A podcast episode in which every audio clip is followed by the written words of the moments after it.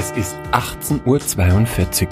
Sie hören Nerd Herd Radio.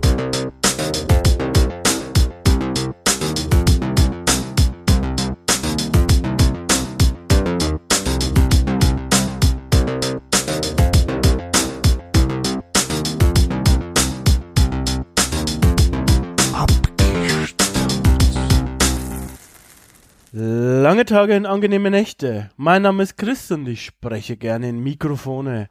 Wie immer bei Abgestaubt mache ich das nicht alleine, sondern mit dem Pumper von Herten, um to ventili zicko, es der N Sven.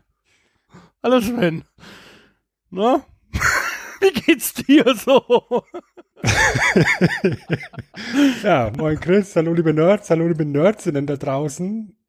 Es ist heute Mittwoch.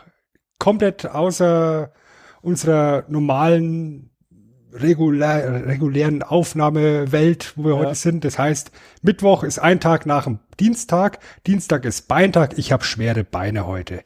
So geht's mir. Äh, ja. Wie geht's dir denn? Ich Was macht deine Zunge Beine? nachdem? Ja, Was macht deine Zunge, nachdem du wieder so tolle Sprachen rausgesucht hast. Ja, also man muss ja die Zunge fit halten, das ist wichtig. Ich meine, du, du bist ja immer im, im Gym unterwegs, wie wir Fitnessgurus sagen, aber du vergisst auch ganz gerne die Zunge. Ne?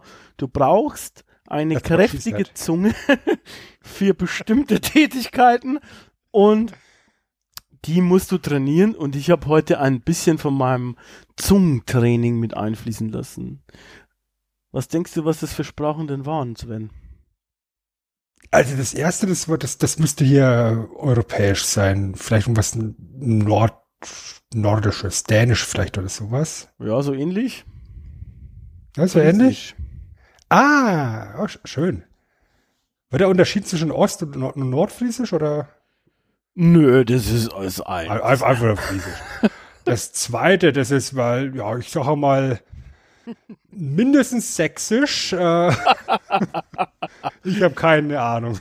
Ja, es ist äh, ähm, äh, vom Volk der, der Xohosa. Ähm, das ist ein südafrikanisches Volk. Die gehören zu den, äh, zu den äh, Sprachen der Bantus. Und ich habe es vermutlich völlig falsch ausgesprochen, denn die unterhalten sich auch mit ganz viel zu Klicklauten und sowas. Ja, geil. Äh, ich bin ja gespannt, wenn du einfach mal nur mit Klicklauten hier mich vorstellst. Ja, dazu brauche ich eben noch mehr Training, deshalb ähm, bin ich gerade voll im Zungentraining. Ne? Aber ich meine. Ich, ich möchte jetzt da keinen Druck aufbauen, aber Folge 100 wäre schon schön, ne? Also. Ja, ich, ich wollte sagen, ich meine, wir sind gerade schon in der roten Staffel. Ne? Wir sind im roten Cover, wir sind in der vierten Staffel, meine Freunde. Fast wären wir abgesetzt worden nach Folge 4. Aber wir haben es geschafft bis Folge 31. Ne? Denn ihr da draußen hört jetzt live oder aus dem Podcatcher eurer Wahl abgestaubt einen Podcast des Nerdherd Radios, Episode Nummer 31. Sven, ja. aber um was geht's denn? Ja, wie du es eben schon sagst, ne? Neue Staffel, neue Farbe und ganz neuer Bereich, in dem wir uns zum ersten Mal vorwagen. Wir machen heute einfach mal das Thema auf Hörspiele. Ja, wir haben so viele Themen schon ab angekratzt. Heute sind wir bei den Hörspielen. Und ihr da draußen als treue Hörer, ihr wisst ja, wie wir ticken. Ja, es wäre jetzt so einfach, über die drei Fragezeichen zu reden und über TKKG. Stattdessen gehen wir jetzt zu zwei Hörspielen, die wir uns gegenseitig vorstellen wollen heute. Und ich denke, am besten können wir das ganze Thema heute zusammenfassen unter dem Namen Jan Tenner gegen die Muskelmänner. Boah, Alter, wo hast du den Hall her? Was ist los? Bist ja. du Gott? Ich, ich war bei Scott. Ah, ich habe schon immer also ich bin nicht Gott Horst, ich bin Scott. ja, ja, sehr schön. Der, der hätte fast funktioniert. da, da grillen die Zirpen, zirpen die Grillen, ne? Ja. Hör mal, die Grillen fantastisches. Ich finde fantastischer Anfang. Es kann nicht besser werden. Juhu. Eig eigentlich sollten wir direkt jetzt wieder aufhören, oder? ich ich finde eigentlich schon. Genau. Ähm, ja, aber bevor wir äh, vielleicht einsteigen, so in, in, den, äh, in eins von den beiden ähm, Hörspielen, ist nämlich das Witzige, das habe ich zumindest beim Aussuchen von meinem, oder was heißt von meinem äh, Part äh, irgendwie gar nicht bedacht, aber wir haben irgendwie so einen gleichen Vater. Das ist irgendwie abgefahren, findest du nicht? Das ist mir auch aufgefallen. Das hatte ich so auch nicht auf dem Radar. Ja. Denn der Mann, der maßgeblich äh, beteiligt war an beiden Serien, über die wir heute reden, um es einfach mal mit Namen zu nennen, Jan Tenner und Masters of the Universe, ist der gute H.G. Francis. Oder wie er im realen Leben, und das sein Geburtsname bekannt war, als Hans-Gerhard Franziskowski. Ja. Und das ist der Mann, der zumindest in der Anfangsphase die Hörspiele aus der Jan Tenner Serie geschrieben hat, aus der Classic Jan Tenner Serie und der alle 37 Episoden der Masters of the Universe Hörspiele geschrieben hat. Ein sehr produktiver Mensch ist es. Ja, der hat auch viele Perry Roden ähm, äh, Romane geschrieben. Äh, er hatte auch sehr viele Pseudonyme, muss man sagen. Mhm. Auch Jan Tenner hatte als äh, nicht als H.G. Francis irgendwie geschrieben oder mit, hat er nicht so mitgewirkt, sondern anders. Da komme ich äh, später dann nochmal drauf. Ähm, war ein sehr produktiver Typ, wie du schon gesagt hast.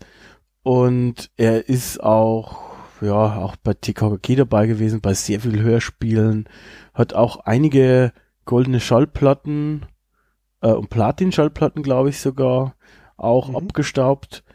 Ähm, also 120 goldene und 6 Platin, das ist halt schon auch eine Aussage, ne? Ich meine, er hat auch über 30 Jahre an, an Perry Roden eben mitgeschrieben. Ja. Ja, über 200 Heftromane eben damit äh, verfasst. Hm.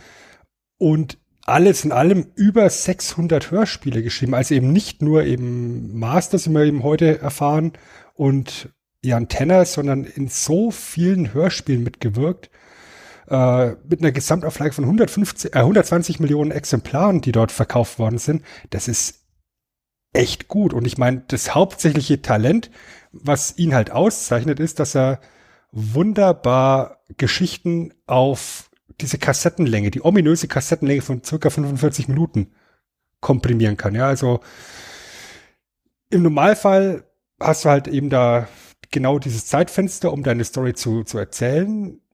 Bei den Masters of the Universe gibt es, wie wir später auch nochmal erfahren, einen Mehrteiler in der Hörspielserie, der sich dann über mehrere Kassetten zieht. Da hast du natürlich ein bisschen mehr Luft zum Erzählen, aber grundsätzlich musst du halt in 45 Minuten dann, dann deine Story ordentlich rüberbekommen. Ja. Und das äh, hat, er- hat er richtig, richtig gut drauf gehabt. Auf jeden Fall, das ist auch eine Kunst äh, für sich. Ähm, leider ist er 2011 an den Folgen eines sehr schweren Schlaganfalls gestorben. Also 2009 hat er den erlitten und ja, 2011 ist er dann an den Spätfolgen daran verstorben. Genau. War aber eben die ganze Zeit äh, immer noch sehr produktiv bis dato. Also bis zum, bis zum Schlaganfall. Hatte, er hatte zum Beispiel noch bis, bis fünf Jahre vor seinem Schlaganfall eben an, an Perry Roden mitgearbeitet. Und da der Mann ja schon 1936 geboren ist und eben bis 2004 da dran saß, ist das, war er auch schon fast 70. Ja, ähm, es gibt auch so ein Zitat von, von ihm. Ich wäre als Schriftsteller auf keinen Fall ausgefüllt und zufrieden, könnte ich nur in einem Genre arbeiten. Wichtig ist für mich die Vielfalt und die Herausforderung durch neue Themenkreise. Ähm, also er, ich glaube, der war auch so ein Typ, der hat es gebraucht, an vielen verschiedenen Sachen mitzuarbeiten. Und so ähm, spiegelt es ja auch seine Vita wieder, wie du schon gesagt hast. Mhm.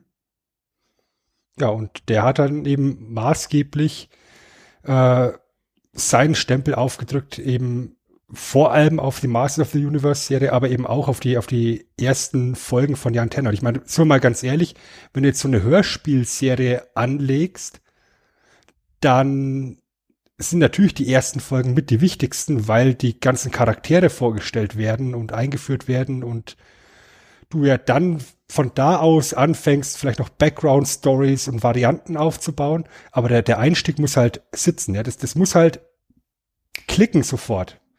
War wohl auch seine Idee. Also, es war quasi seine Idee, die Antenne zu machen. Mhm. Und er hat halt auch in einem Interview gesagt, ähm, als, als man damals auf ihn zuging, mit der Idee für den deutschsprachigen Raum so ein Masters of the Universe ähm, Hörspiel zu erstellen, dann war für ihn sofort klar, also das ist jetzt nichts, was für fünf oder zehn Folgen gedacht ist, sondern da machen wir schon direkt eine, eine große Serie draus. Und wenn es nach ihm gegangen wäre, wäre die auch noch eine ganze Weile länger gelaufen, als sie effektiv lief. Ja. Aber letztendlich, it's all about the money. Und wenn die Hörspielverkäufe halt unter ein gewisses Niveau runterfallen, dann wird halt was Neues produziert und du wirst halt abgesetzt. Wie halt üblich. Ja. Ja, ich meine, wieso sollte man irgendein, irgendein äh, Projekt, was im Sterben liegt, weiter durchziehen, wenn du gleichzeitig im selben Verlag die doppelte, dreifache, teilweise fünffache Auflagenzahl mit, mit TKKG, TKKG und den drei Fragezeichen bekommst? Ja, da wird die Argumentation auch schwierig irgendwann einfach. Ja, dann, dann ist es einfach nicht mehr wirtschaftlich und dann muss man den Patienten halt auch mal sterben lassen dann. Ja. Ist leider so. Gut. Wollen wir in, in was für eine Serie wollen wir denn zuerst ein bisschen uns näher anschauen? Ich bin da offen für beides. Äh, Mir persönlich. ich, kann, ich kann gerne mit dem Masters anfangen, wenn du möchtest. Ja, dann beginne. Gut, dann beginne ich mit meiner Vorstellung der Hörspielserie zu den Masters of the Universe. Ich spoilere euch jetzt einfach mal. Wir werden das Ganze jetzt so vom Hintergrund her relativ knapp halten, weil es mit ganz, ganz, ganz, ganz großer Wahrscheinlichkeit, eigentlich ist es so gut wie sicher, noch einen extra Masters of the Universe Podcast hier geben wird zu uns, wo Nein. wir dann über Serien, Figuren, Film und das ganze Franchise halt mal reden können. Aber heute quatschen wir einfach mal über die Hörspiele. Was ihr dazu wissen müsst halt, ja, wer, wer, wer, wer hat's erwartet? Das basiert auf den Spielzeugen, natürlich. Ja. Ja, und diese Spielzeuge sind in den 80er Jahren erstellt worden und produziert worden von Mattel. Mattel war damals sehr smart, ja. Also Mattel hatte die Barbie-Lizenz. Ja. Und Barbie ist halt eine ne Marke, aber halt eher für Mädels. Ja, oder bist du, bist, bist du ein Barbie-Spieler, Chris? Nee, aber ich musste tatsächlich arme Barbie spielen. Ähm, dazu vielleicht wann anders mehr. Also, also es, es liegt mir immer auf der Zunge, dass ich Ken zu dir sag, aber ja. Nee, aber nur wenn ich zu dir Barbie sagen darf dann. I'm a Barbie girl. Ja, also, also man merkt, da ist, ein, da ist ein Markt, den man abgreifen könnte. Mhm. Und Mattel war damals super smart, hatte damals die Star Wars Lizenz angeboten bekommen und abgelehnt. Yo. Hat man sich wahrscheinlich gedacht, ja, das ist Star Wars hier, das ist ein bisschen Raumschiffzeug da, da verdient man eh nie Geld damit. Ja, das ist, äh, ja, große Fehlentscheidung. Wahrscheinlich beißen sich heute noch die Leute dafür in den Hintern bei Mattel. Die Lizenz ging dann an Kenner. Mhm. Ähm, ein weiterer großer Player auf dem Markt war Hasbro mit der G.I. Joe Serie. Und eben in diesem Bereich wollte Mattel mit reinstoßen. Ja, so ein bisschen, vielleicht so Fantasy-Zeug, vielleicht ein bisschen militärisch angehaucht. Und wie es der Zufall so wollte, kam just zu dem Zeitpunkt Conan in die Kinos. Und man hat sich gedacht, ja, dann machen wir halt hier so Conan-Spielfiguren. Problem war, als Conan in die Kinos kam, war Rated R. Also ab 18. Zu brutal. Bisschen blutig, bisschen brutal. Ja. Möchten die Eltern wahrscheinlich nicht unbedingt, dass die Kinder mit solchen Spielfiguren rumspielen. Aber die Grundidee dieses Fantasy-Settings blieb bestehen und man hat dann halt daraus ähm, über verschiedene Zwischenschritte die Masters of the Universe entwickelt. Ja, einfach mal so ganz grob zusammengefasst. Ja. Und Masters of the Universe ist dann eben genau diese Kombination aus Fantasy-Elementen, Sci-Fi-Elementen, Militärfahrzeugen, also eigentlich eine, eine, eine gute Mixtur. Das Ganze in einem super maskulinen Look, weil halt alle Figuren mega aufgepumpt waren. Alle haben irgendwie ein Man im Namen. Oder fast alle. Einige, ja. Ja. Und ja, damit hast du natürlich dann direkt eben so eine, so eine Marke geschaffen, wo die Jungs total scharf drauf waren, wo letztendlich dann auch die Mädels angefangen haben, damit zu spielen. Ja, das war dann mehr oder weniger die Geburtsstunde von She-Ra. Das ist dann vielleicht noch ein weiteres Thema. Und damit kommen wir dann halt zu dem Bereich, dass He-Man und die Masters eben für einen ganz, ganz breiten Teil der 80er Jahre eine, eine stilprägende Erscheinung waren. Und wir sind jetzt im Jahr 2020 so weit, dass du bei, bei diversen Modehäusern äh, so Retro He-Man-T-Shirts kaufen kannst wieder. Also ja, es kommt halt irgendwie wieder, ne? Ähm, das ist He-Man auch nicht äh, das einzige Beispiel. Es ist eigentlich, finde ich, schon eher überraschend, dass so lange jetzt in der Schublade war, oder habe ich irgendwas übersehen? Also ich meine, ja, es, Transformers, es ja Turtles und so, ne? Ja, das Problem ist, es war ja nicht wirklich lange in der Schublade, weil es gab ja immer wieder neue Ansätze ja, mit, mit, mit Neuauflagen und Neuinterpretationen. Aber das ist dann halt auch nicht mehr, wie sagen Sie, das ist nicht mein He-Man. Ja.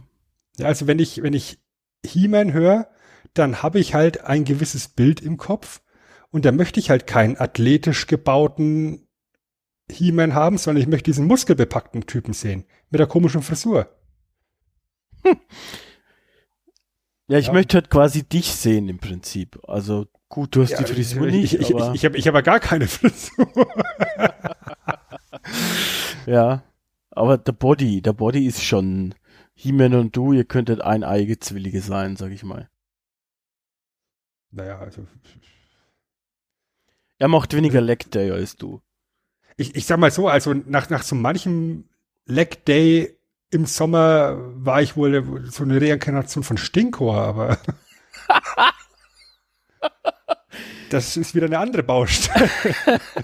naja, jedenfalls hast du schon recht. Ähm, es war schon so eine super ikonische Figur und äh, heute beim Heimfahren von der Arbeit, ich weiß nicht warum genau da, aber das ist mir so ein bisschen wie Schuppen von den Augen gefallen. Es ist so ein bisschen wie dieses Anfang der 90er WWF oder Ende der 80er WWF Wrestling. ist so ein bisschen diese Larger than Life Comic Figur He-Man ähm, mit einer natürlich kindgerechten Story, ne? Ist eben ganz klassisch gut gegen böse und im Prinzip stirbt auch nie jemand oder so. Also es ist dann auch nicht ja, zu brutal, nicht so wie bei Conan. Und eigentlich ist es halt auch so, dass sich He-Man immer nur verteidigt, oder sehe ich das falsch? Also. Nee, He-Man, He verteidigt immer nur. Ja, Skeletor und, und, und, die, und die Bösen, später eben noch Hordak, ähm, die sind halt ganz klar die Aggressoren. Die greifen an, aber auch die schaffen es nie, irgendjemand zu töten. Ja. Also da, da geht es sogar so weit, dass das Skeletor, wenn er die Möglichkeit hat, He-Man zu töten, dann lieber beschließt, ich schmiede ihn ans Tor und, und lass ihn als, als äh, Warnung stehen für alle anderen.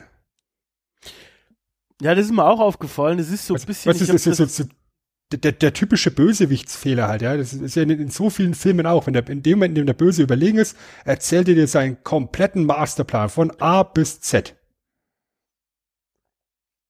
Ja, und, und so, so, so ticken die Bösen halt. Aber ich finde den Vergleich, den du gerade gebracht hast, ganz interessant mit diesem WWE, WWF, der, der späten 80er, Anfang 90er.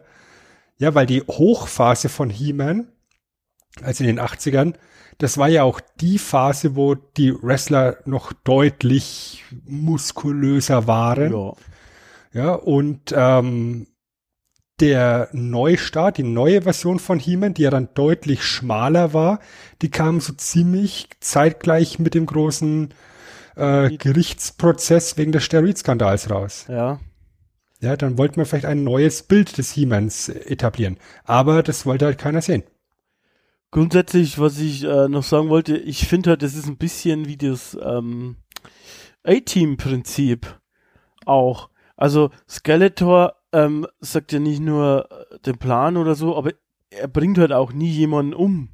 Also ich habe jetzt ja auch ein paar Folgen gehört in, in Vorbereitung ähm, auf die Serie, auf die, auf den Podcast hier. Nicht so viele, aber heute zum Beispiel, da war so eine Schlacht, in dem Skeletor ähm, dann halt auch die Stadt überfällt und und einnimmt und das Schloss einnimmt und so.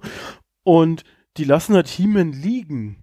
Und auch die anderen, die, die nehmen die also eigentlich nicht mal richtig gefangen, sondern die sagen immer, sie kämpfen, aber eigentlich stirbt nie jemand oder so.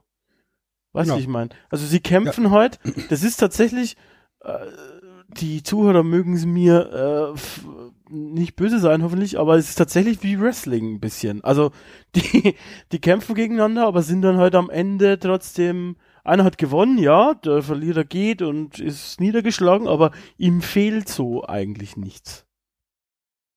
Genau, weil er außer Gefecht ist. Genau. Das A-Team-Prinzip habe ich das genannt, weil A-Team, die schießen auch ständig, aber halt daneben. Hast du, hast du noch weiter gehört, wie das Ganze dann aufgelöst wird? Nee, ich, ich habe ich hab tatsächlich nur äh, zweieinhalb Folgen gehört, aber ich überlege es mir fertig zu hören, weil es ist tatsächlich, da kriege ich zwar nicht alles 100% mit, muss ich sagen, aber es ist tatsächlich ganz angenehm, auch neben der Arbeit zu hören.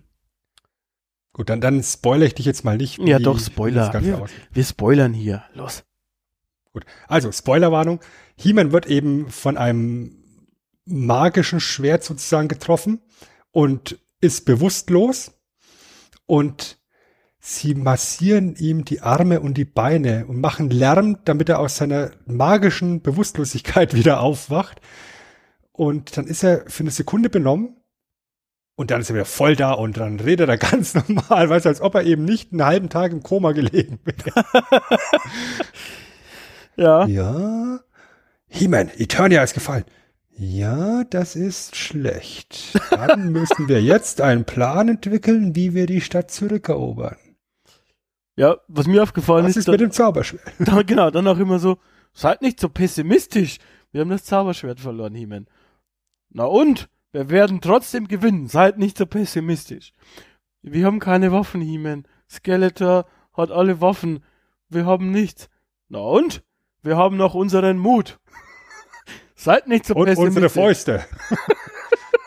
Ja. Wir kämpfen mit, wir kämpfen mit unseren Fäusten gegen Panzer. ja, so ungefähr. Äh, fand ich schön, ehrlich gesagt. Fand ich gut. Ja. Hm. Ah, Da hat er auch so, so einen Bildungsauftrag, ne? Auf jeden Fall. Ähnlich wie die Serie. Also die TV-Serie. Ja. Ja, ähm, zum Hörspiel selber ist erschienen bei Europa und vertrieben worden durch den Europa Verlag. Der ist heute mittlerweile Teil von Sony Music Entertainment Germany. Ist 1965 gegründet worden in Hamburg als Miller International Schallplatten GmbH von einem David L. Miller, das jetzt jetzt denkt, ja? ähm, und einem Andreas Beuermann. Das ist ein Name, der wird heute noch mal fallen an der wichtigen Stelle und Wilhelm Wille war noch mit beteiligt. Und ursprünglich hat ähm, dieser Verlag im Endeffekt verschiedene, ich sag mal, Musiksampler, kann man es heutzutage sagen, äh, zusammengestellt, die von einem Orchester eingespielt worden sind. Und die konnten das dann ganz, ganz billig auf dem US-Markt rausbringen und waren damit super erfolgreich tatsächlich. Und deswegen hat man sich überlegt, man könnte sowas vielleicht auch auf den deutschen Markt bringen. Ja, das war der Einstieg zur Gründung in Hamburg eben. Und dieser Andreas Beuermann, der hat sich gedacht, wir nennen das Ganze Europa, weil der fand damals schon in den 60er Jahren, zur Zeitpunkt des, der, Gründung, die Idee, eigentlich wäre so, ein- so ein vereinigtes Europa, so wie wir es eben heute haben mit der EU, ähm, das wäre doch ganz nett. Ja, also da, da war direkt hier mal eine Message dabei, irgendwo auch so eine kleine politische Aussage dabei. Und dann wird halt das Ganze, wie gesagt, 1965 gegründet, 1966 kommt das erste Hörspiel auf den Markt, ne, der Struwwelpeter, den kennen wir ja alle, Mhm. ja, der, der, der damals schon Kinder verängstigt hat. Und wie es halt so oft ist in Deutschland, es kommt was Neues auf den Markt, also wie reagieren die Eltern, lieber Chris? Äh, das, das, das verdirbt unsere Jugend. Was soll das? Das kann bestimmt nicht gut gehen. Sie werden alle töten. Ja, so ungefähr. Die, die, die haben damals gesagt, das, das braucht doch keiner, äh, so eine elektrische Großmutter. Wir haben die echte Großmutter, die, die, die den Kindern Geschichten vorlesen kann. Elektrische Großmutter finde ich gut. Ah. Ja, und äh, das Medium des Hörspiels hat sich dann halt dann doch durchgesetzt. Mhm. Ich weiß nicht, wie, inwieweit bist du denn mit, mit Hörspielen aufgewachsen? Schon viel.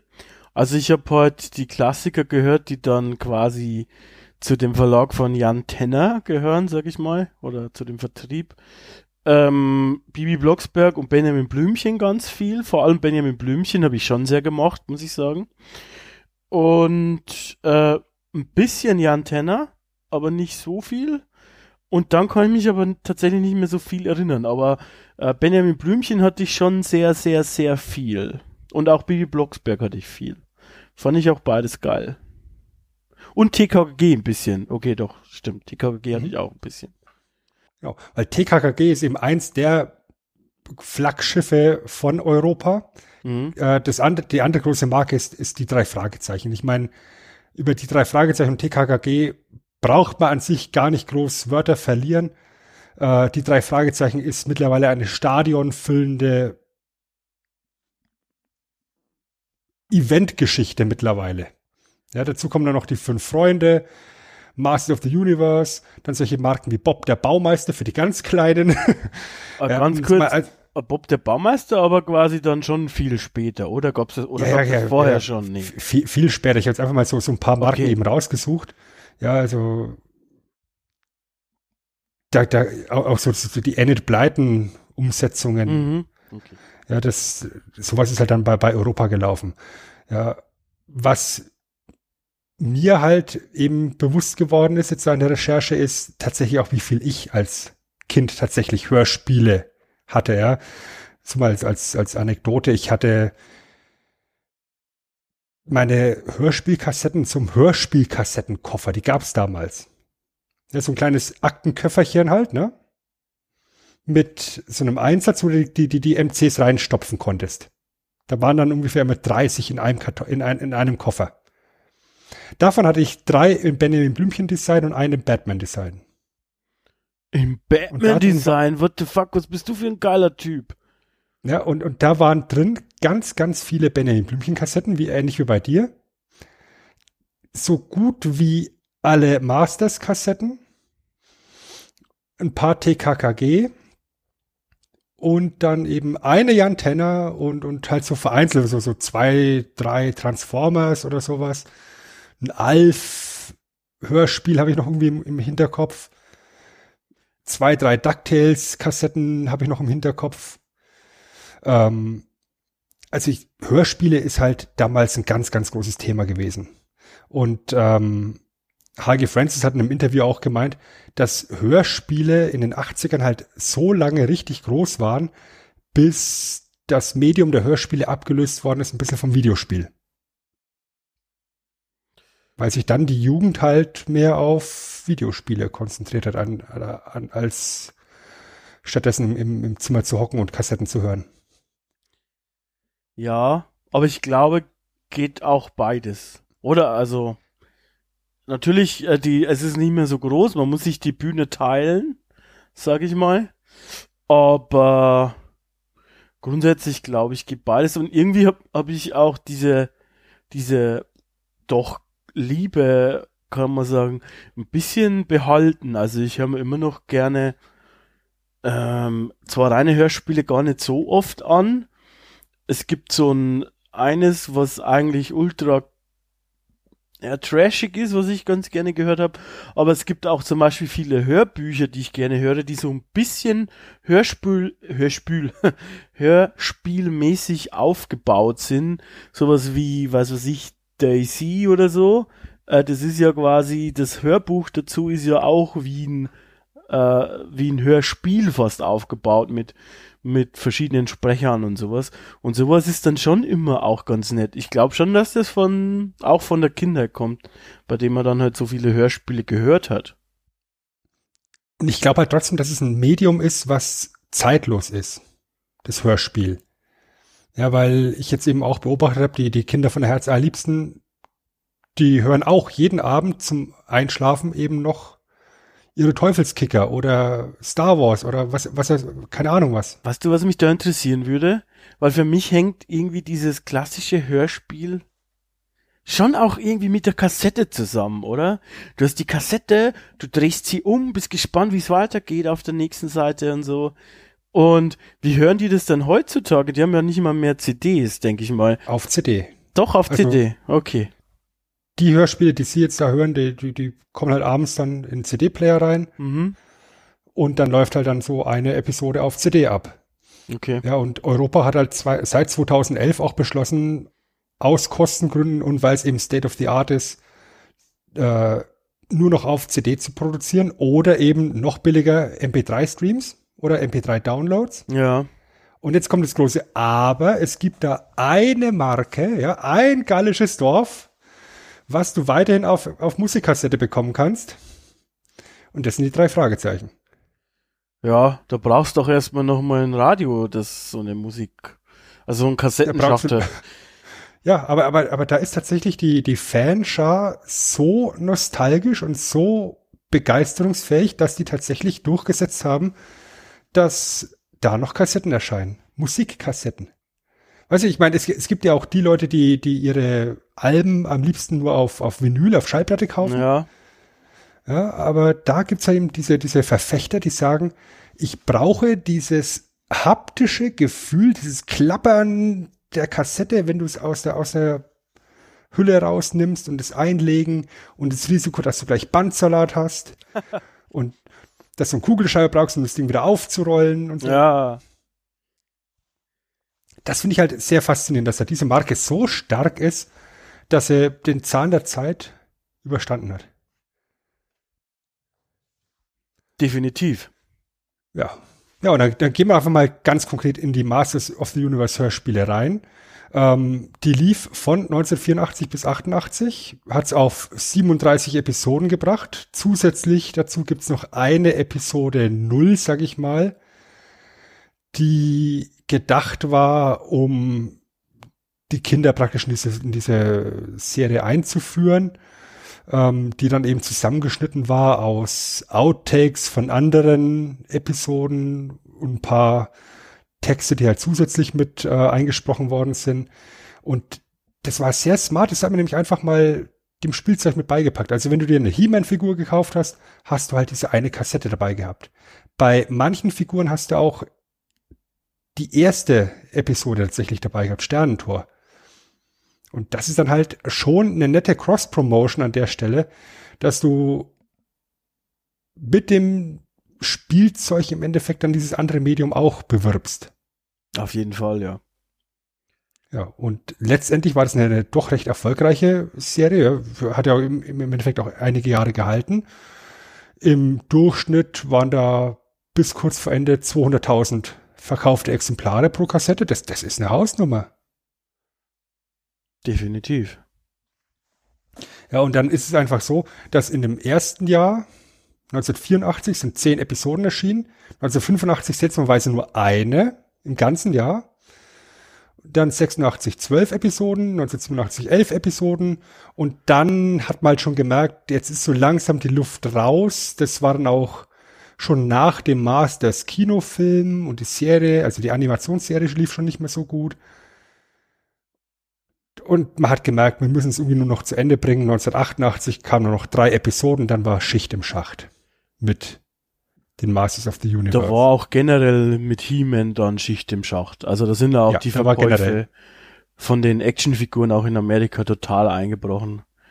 Ja, ähm, das ist, das ist dann eben was für das, für den großen Masters Podcast, genau. aber die haben in dem einen Jahr haben sie Rekordumsätze gemacht und im, um im nächsten Jahr rekordmäßig einzubrechen. Ja. Also das ist so richtig schon Rise and Fall of, of He-Man. Waren wir auch schon mal bei den Transformers im Prinzip, ne? Richtig. Mhm. weißt du, aber dann ist halt das, das äh, Franchise dann auch zu Ende erzählt, weil letztendlich es ist steht und fällt halt mit den Figuren, die du auf den Markt bringst. Und irgendwann war halt einfach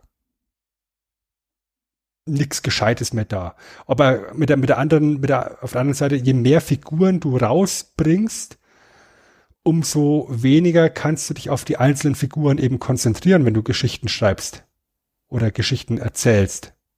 Das ist ja du einfach halt so viele Charaktere bedienen musst. Fluch und Segen von diesen Art Formaten, in Anführungsstrichen, die auch wie bei Transformers.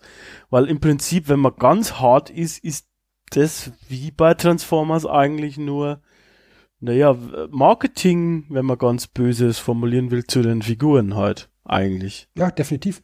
Und im Endeffekt war es dann auch so, dass eben Europa beschlossen hat, beziehungsweise Europa hat den Auftrag bekommen, eben eine Hörspielserie zu vertreiben von Mattel. Mhm. Und man ist an H.G. Francis rangetreten und hat ihm im Endeffekt so einen Katalog in die Hand gedrückt.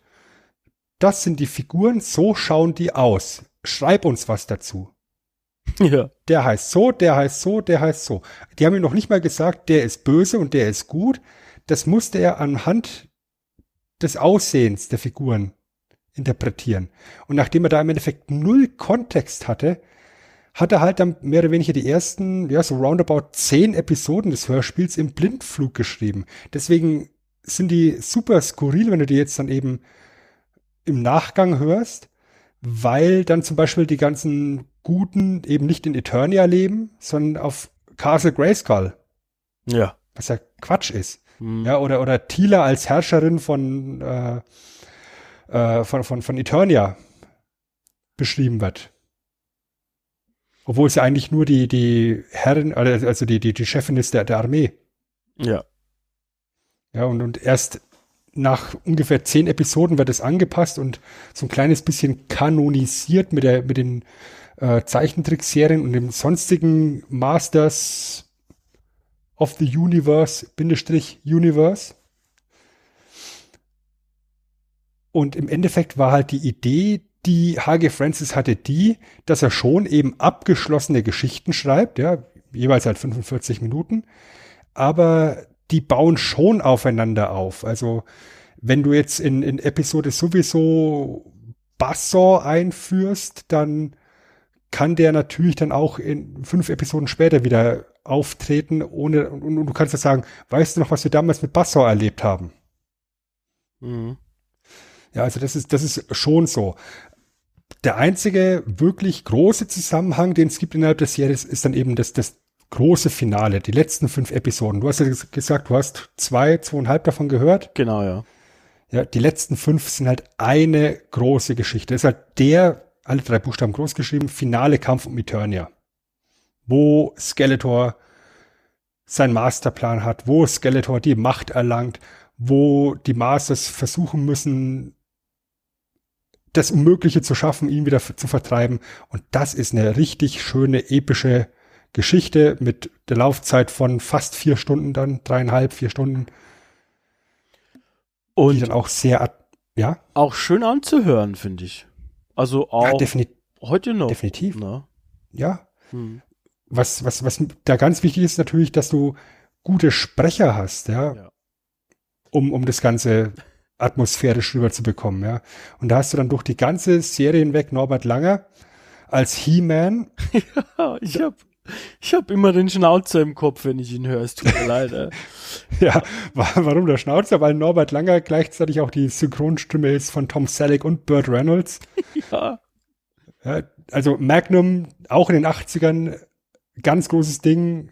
Und deswegen war die Stimme von Norbert Langer da echt, echt äh, gut zu hören. Wer mein absolutes Highlight ist von den ganzen Stimmen in der Serie, ist Peter Passetti, der den Skeletor spricht. Peter Passetti kennt man halt dann auch von den drei Fragezeichen. Unter anderem, da ist er ja der, der Alfred Hitchcock, der Erzähler. Ja.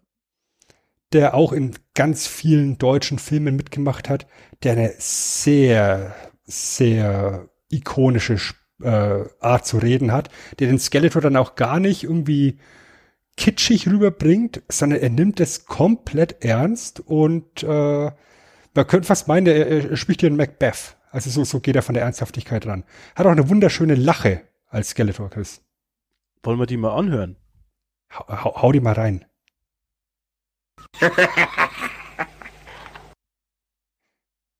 Das ist ja die boshafteste Lache und dreckigste Lache, die du haben kannst. Wir haben ja hier so ein kleines Lachbattle, um mal anzuteasen. Ich würde sagen, Zweistein gewinnt. Aber nicht, weil er böser, böser lacht, sondern einfach, weil er Zweistein ist. Äh, aber das ist schon ganz gut. Wir können ihn auch einmal noch zusammen mit Beastman äh, sprechen hören. Äh, Hm. Dann äh, haben wir vielleicht noch einen Eindruck. Wir haben sie erfasst, Beastman. Seinen Freunden. Aus und vorbei. Gegen Millionen von Wespen hilft kein Schwert. Ja, es ist vorbei. Wirf jetzt die Bomben. Ja, Bob. Äh, Skeletor.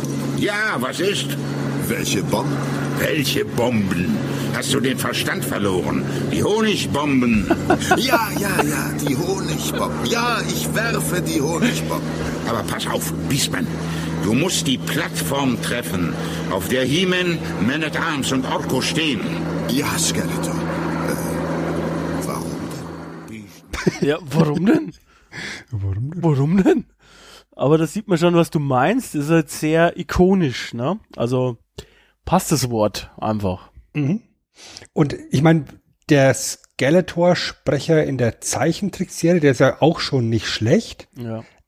Aber ich, ich finde Peter Passetti tatsächlich besser. Weil er einfach so, so, ja, richtig böse rüberkommt. Ja, einen Sprecher möchte ich noch erwähnen, äh, der Vollständigkeit halber, ist, ist Matthias Grimm, der in Orko spricht.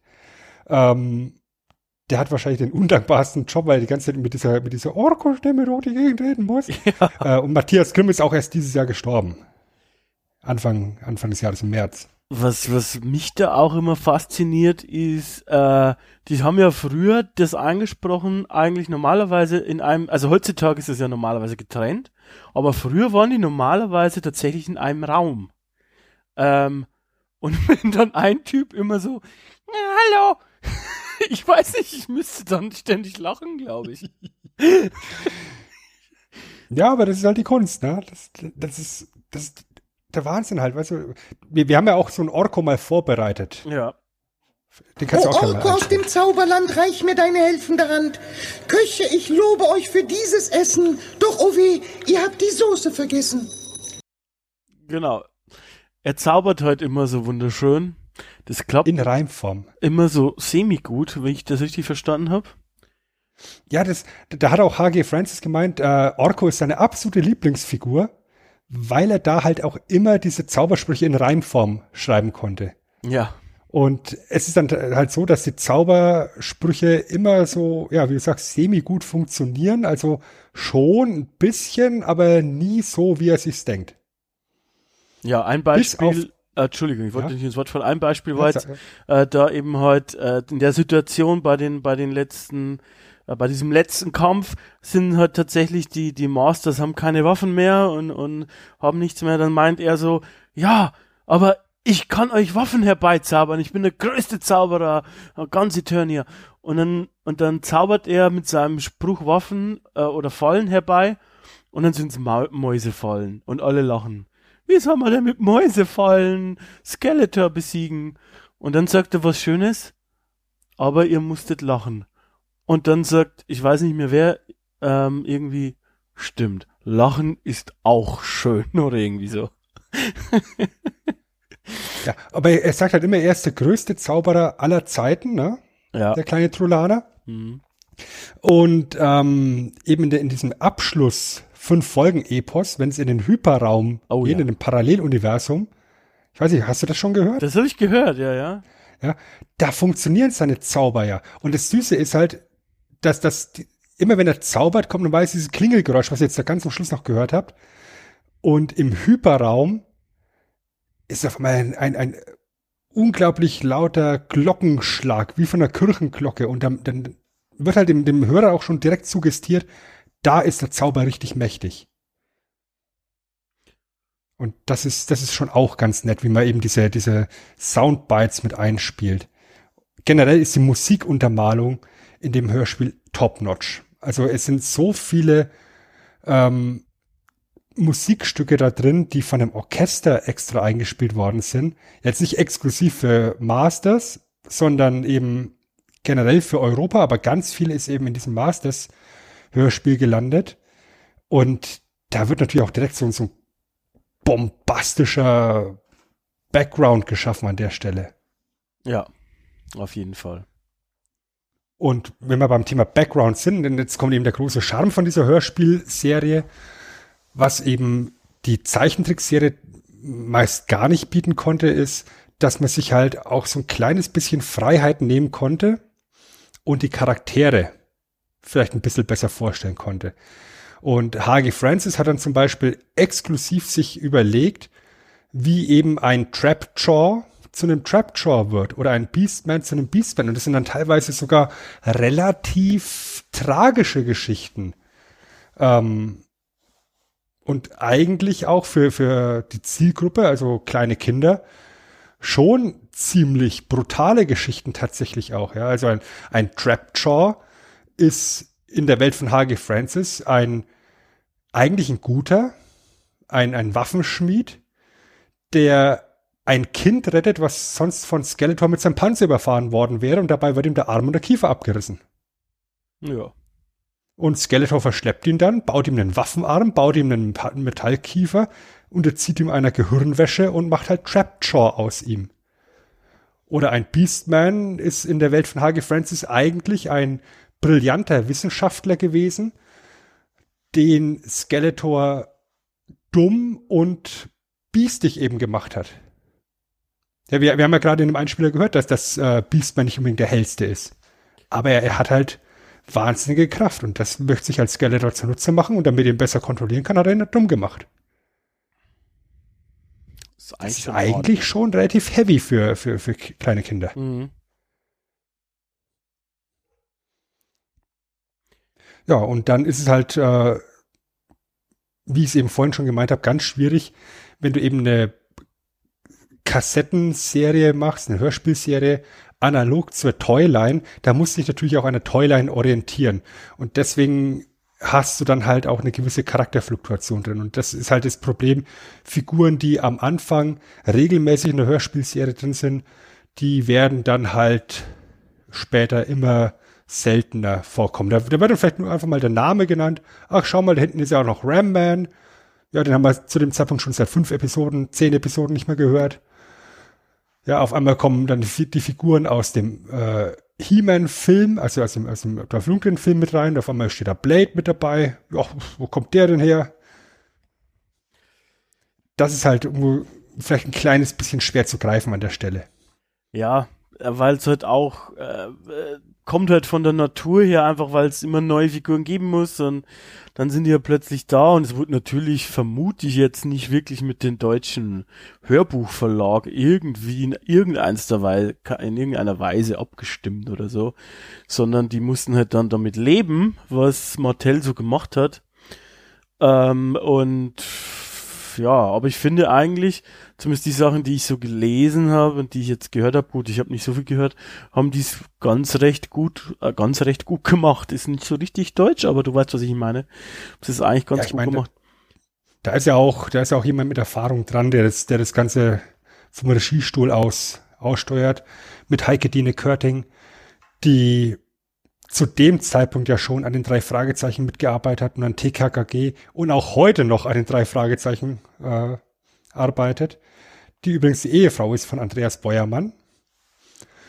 Und die hat halt Hörspiele im Blut praktisch, ja. Und ich meine, die kann dann halt auch damit umgehen, wenn dann mal irgendwie einer von den regulären Sprechern abkömmlich ist und du jetzt jemand anders auf seine Position setzen muss. Also Peter Passetti ist, glaube ich, auch in zwei oder drei Episoden nicht der Skeletor, sondern jemand anders. Das hörst du auch direkt. Und du freust dich eigentlich auch dann auch nur drauf, dass Peter Passetti relativ schnell wieder zurückkommt. Ich habe da mal eine Frage an dich zu den Sprechern nochmal.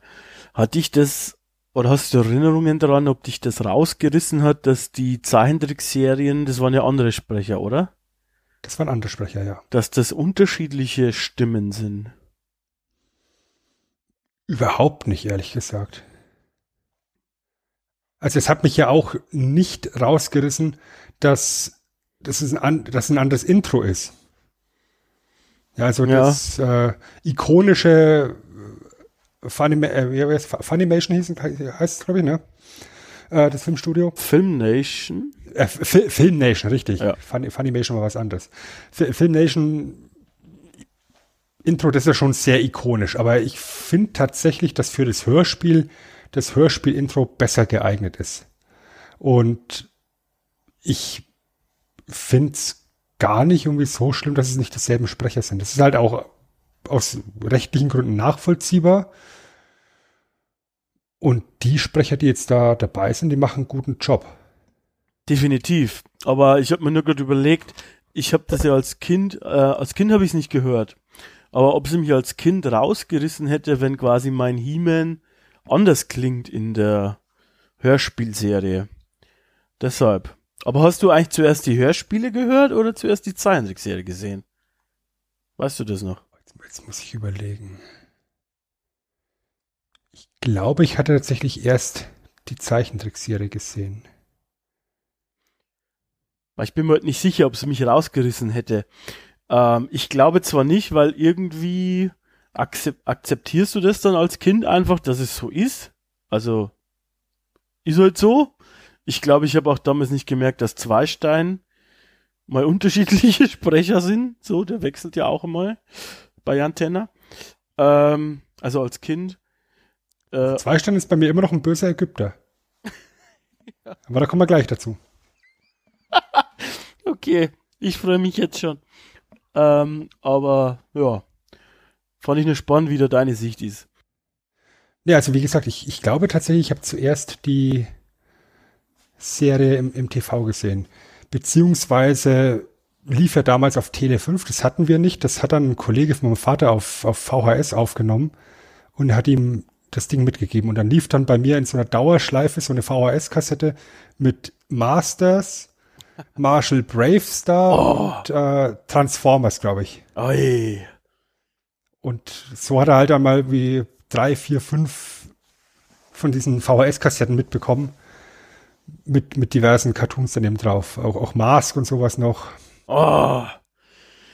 oh, wir müssen mal wieder über Zeichentrick reden, Sven. Und so kam dann eben der Einstieg in die Masters. Dann, dann hatte ich auch direkt einen, eine, eine Spielfigur davon hatte ich. Ja, den, den Prince Adam. Während eben einer von meinen Kumpels aus dem Dorf äh, ein paar Figuren mehr hatte. Ja. Aber ich hatte dafür dann eher mich auf Mask festgelegt. Zum Spielen. Ich muss da ja mal ein Geständnis machen. Ich hatte ein, äh, ich nenne ihn jetzt mal ein, ein, ein, ja, doch ein, ein Freund, der einen älteren Bruder hatte. Und der hatte auch ein paar äh, Actionfiguren von dieser Zeit. Das war schon deutlich später. Ähm, da, ich denke, das war Mitte, Ende der 90er. Mitte 90er wahrscheinlich. Ähm, und der hatte da ein paar vererbt bekommen. Und da haben wir einmal, das war mehr seine Idee, und ich weiß auch nicht mehr so richtig warum, aber wir haben eine He-Man-Action-Figur an Kreuz genagelt. Wieso? Wieso? Das war dann unser Jesus, vermutlich. Und Wa- wa- wa- Was für eine Figur war das? He-Man selber. Also war wirklich Also- He-Man selbst. Also, also Skeletor wird, wird uns gefallen. He-Man selbst haben wir da festgenagelt und an so einem Holzpfahl, war halt wie ein Kreuz, äh, und den, diesen, dieses Kreuz haben wir dann in den Garten von ihm gesteckt. Also ich denke, seine Mutter hatte vielleicht zu der Zeit Angst, was aus uns wird. Zu Recht, wie sich heute rausstellt. Absolut. Also das, das hättest du mir auch ruhig vorher sagen können, bevor wir dieses Projekt starten. Ja. Ähm, War schon. Der hatte auch ähm, American Gladiators Figuren. Habe ich, glaube ich, auch damals erzählt, dass ich da einen Kumpel hatte, der so, der so American Gladiators Figuren hatte. Die haben wir dann auch ein bisschen verunstaltet. Aber erst später. Ja, ja. Herzlich willkommen bei Abgelegt, dem Beicht-Podcast hier im Nerd Radio. Ich sehe da eine Show-Idee, Sven. oh ja. naja. Ja, also so viel zu den Masters, wie du es gesagt hast vorhin schon. Es ist halt die ganz klassische Gut gegen Böse Geschichte. Skeletor versucht jedes Mal äh, die Macht an sich zu reißen, kommt immer bis kurz vor das Ziel und dann setzt sich am Schluss halt He-Man immer wieder durch. Und ja, man kennt's halt, ja. Also da brauchen wir gar nicht groß auf, auf einzelne Geschichten eingehen. Ich glaube eben die, die wichtigen Punkte sind, wenn ihr in die Serie mal reinhören wollt, versucht einfach mal die letzten fünf Episoden euch definitiv anzuhören. Die sind echt gut. Auch die erste Episode Sterntor, die kann man sich echt gut anhören. Ähm, die Ebene der Ewigkeit ist eine tolle Episode. Das Geheimnis der Mystic Mountains ist eine tolle Episode. Also da, da könnt ihr echt viel Spaß haben, wenn, wenn ihr auf sowas steht. Und die Sprecher sind, sind toll. Und ähm, ja, Chris, möchtest du noch was wissen von mir zu, zu, zu He-Man? Ähm, ehrlich zu sein, möchte ich jetzt im Moment eigentlich das Intro von Jan Tenner hören. Ja, dann machen wir an der Stelle den Deckel hier auf den stärksten Mann des Universums, äh, zumindest mal für eine Zeit, bis er im Masters of the Universe Podcast wieder aus der Box rausspringen darf. Ja. Und dann kommen wir zu Jan Tenner.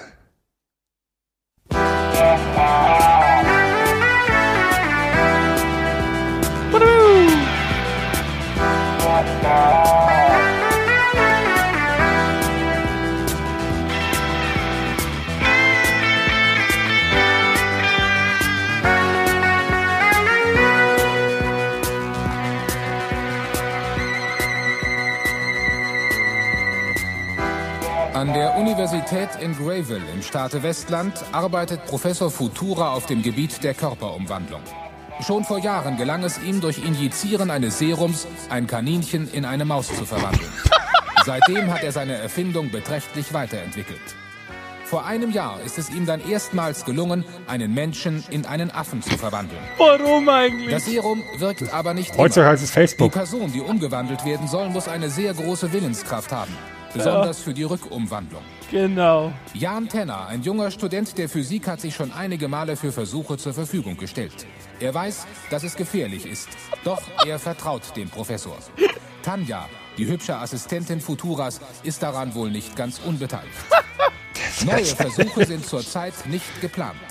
Doch da ereignet sich etwas Ungeheuerliches. Ach, Leute, dieses Intro sagt im Prinzip alles über Jan Tenner.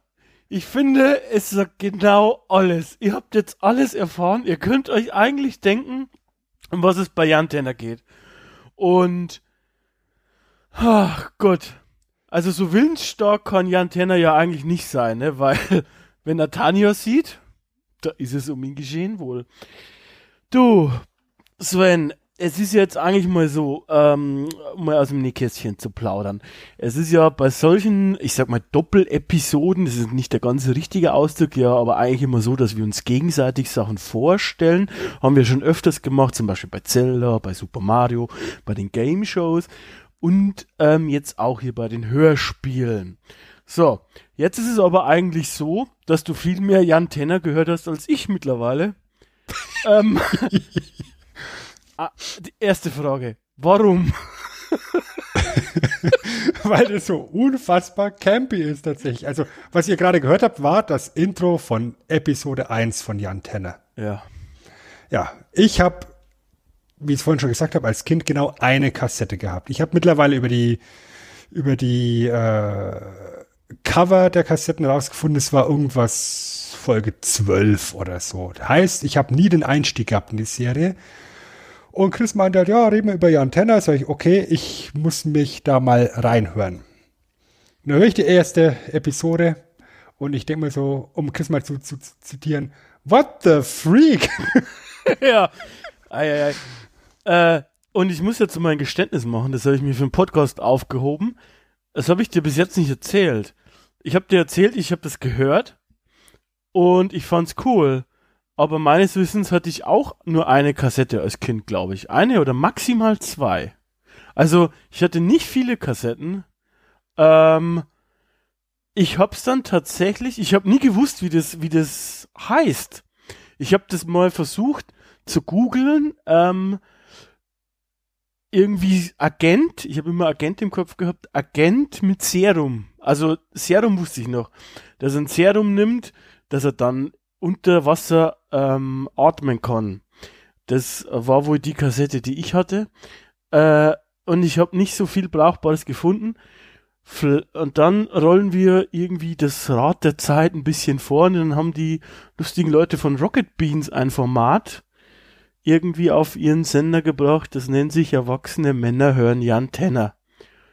Und dann, what the freak, wusste ich, was das war, was ich diese, diese eine Kassette, die ich dann auch, by the way, nicht mehr gefunden habe. Ich kann mich daran erinnern, ich hab die anscheinend so oft gehört, äh, weil ich den halt cool fand, ja. Das war was anderes als Benjamin Blümchen, weißt du, ich meine?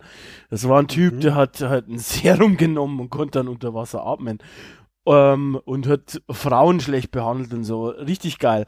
Äh, und ähm, ich weiß noch, dass ich mich mit meiner Mutter gestritten habe, wo diese Kassette ist. Weil sie war nicht mehr da. Und es war aber die coolste Kassette, die ich hatte. Äh, so viel zu meiner Jan Tenner Geschichte. Das heißt, ich war von vornherein eigentlich gar nicht so ein richtiger Experte. Ich wollte über Jan Tenner sprechen. Ähm, hat ja geklappt. Ne? Hat geklappt. Hat geklappt. ja. hat, hat er so gut geklappt, dass ich jetzt tatsächlich mir jetzt in der Vorbereitung 19 Folgen schon angehört habe. Ich weiß nicht, ob mir das von leid der, tut oder ob ich dich beglückwünschen möchte. Von, von der, von der Classic-Serie und jetzt auch beschlossen habe, wenn der Podcast hier zu Ende ist, ähm, ich werde die Serie noch weiterhören.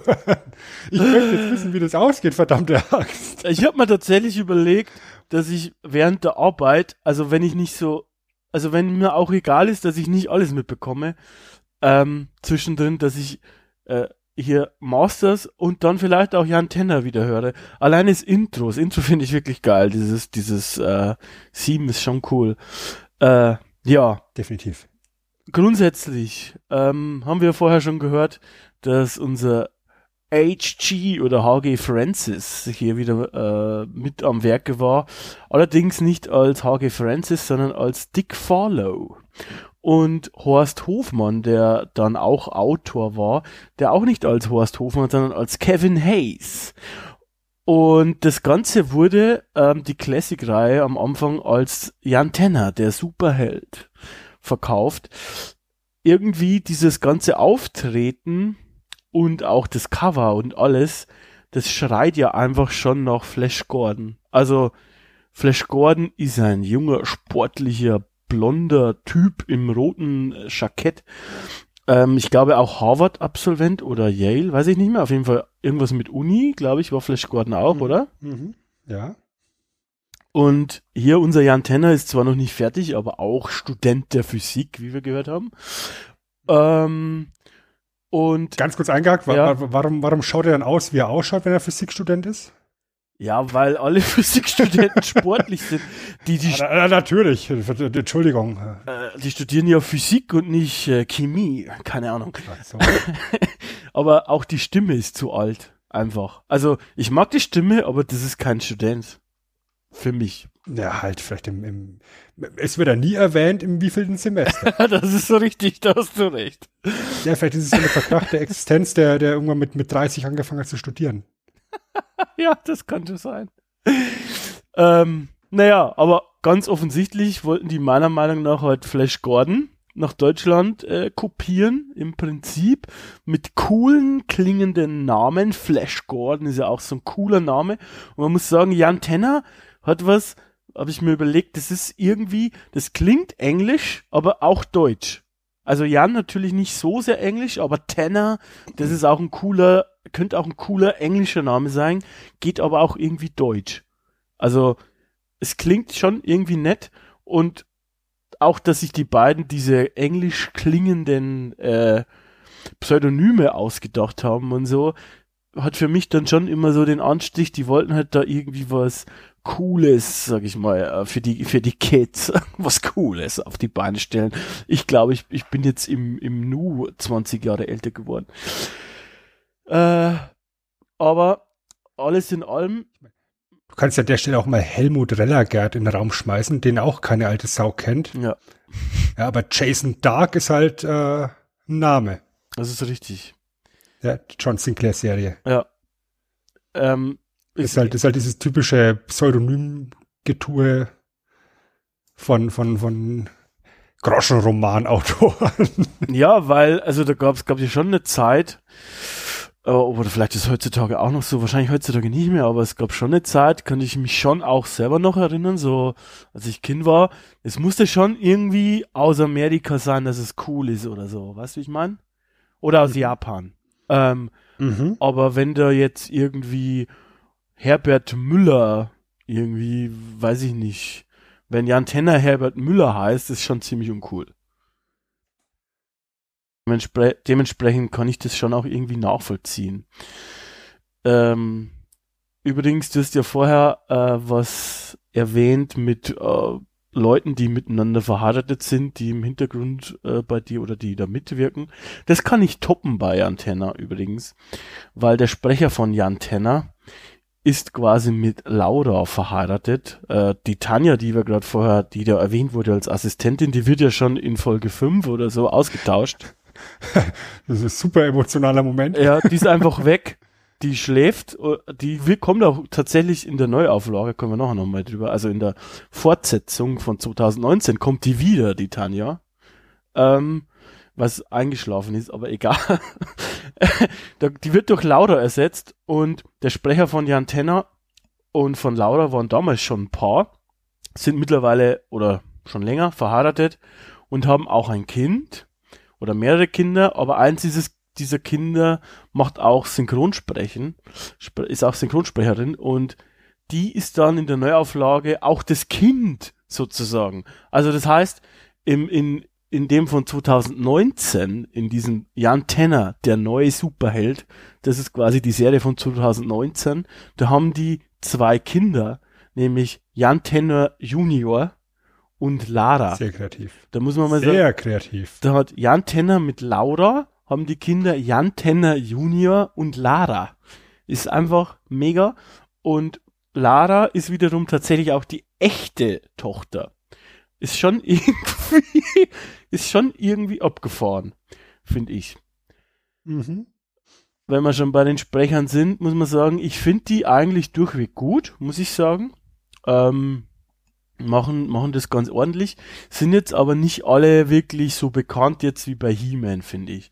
Also ist zum Beispiel Jan Tenner, ähm, das ist Lutz Riedel, der hat schon auch viele Hörbücher gemacht und, und Spiele auch mit ein bisschen vertont und auch viele Hörspiele gemacht. Also das ist schon eine Stimme, die einmal irgendwie so über den Weg gelaufen ist. Er ist auch Schauspieler, aber ähm, da hat er nicht so bekannte Sachen gemacht. Ähm, er ist auch Synchronsprecher, wie gesagt, von ähm, zum Beispiel Timothy Dalton. Da kann man mal gehört haben. Aber im Prinzip ähm, ist wahrscheinlich, ja, man kann ihn mal gehört haben, wie gesagt, aber es ist nicht irgendwie ultra bekannt, sag ich mal. Seine Frau, also die Lara, die von die die Lara spricht, die ist ein bisschen bekannter. Das ist die Marianne Groß. Die ähm, hat zum Beispiel in der Bill Cosby Show eine der Töchter gesprochen und hat auch so ähm, Dialogregie geführt zum Beispiel und Bücher, Dialogbücher geschrieben und hat auch, ist auch Synchronsprecherin von einigen Schauspielerinnen, zum Beispiel von Cher ist sie die, die Synchronsprecherin oder von irgendwie Felicia Rushett. Ähm, also das ist die von, die Claire Hanks, Huxtable quasi, also die Frau von Bill Cosby in der Bill Cosby Show. Ähm, und hat auch an ja, einigen Hörspielen und so teilgenommen. Also die hat halt da schon relativ viel, sage ich mal, Synchronsprecharbeit gemacht. Die restlichen sind teilweise gar nicht so bekannt wie jetzt Professor Futura. Ähm, der hat eigentlich so nicht wirklich noch, also hat schon andere Sachen gemacht, aber nicht viele. Das letzte, seine letzte Filmrolle war von 1982, also auch noch vor Jan Tenner im Prinzip. Ähm, und so zieht sich's eigentlich durch. Also äh, die Leute, die finde ich, die sind jetzt nicht schlecht, ja, aber sie sind jetzt nicht so mega bekannt. Würdest du bitte nicht den bösen Ägypter unter den Tisch fallen lassen? Den bösen Ägypter. Ja. wer, wer ist denn der böse Ägypter? Also als Professor Zweistein eingeführt wird in der Serie, da macht er es mit einem sehr ikonischen Lachen und ich als alter Asterix-Gucker ja. hab sofort, also ich, ich, auch hier, ich, ich sitze hier im Homeoffice und, und habe das nebenbei laufen und dann höre ich diese Lache ja. und habe sofort den Text im Ohr, dieses Grab wird euer Grab sein aus Asterix und Cleopatra. Das ist richtig. Ja, das ist nämlich Klaus Miedl, der, den, der da den, den Gehilfen des, des bösen Ägypters spricht. Raubzieris. Schraubzieris, genau. wir können ja mal äh, dieses Lachen einmal, äh, wir haben eh, ich habe eh vorher schon das Lachbettel aufgemacht. Ähm, wir können ja das einmal hier anhören.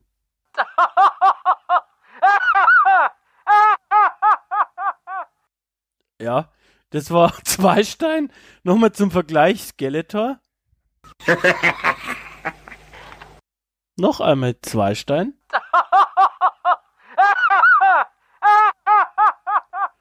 Und weil es so schön war, beide gleichzeitig.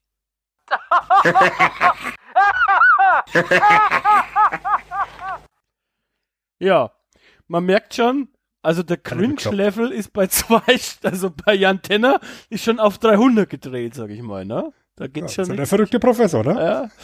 Ja, äh, geht schon richtig ab. Ähm, naja, grundsätzlich, jetzt haben wir schon eh viele äh, Figuren angesprochen.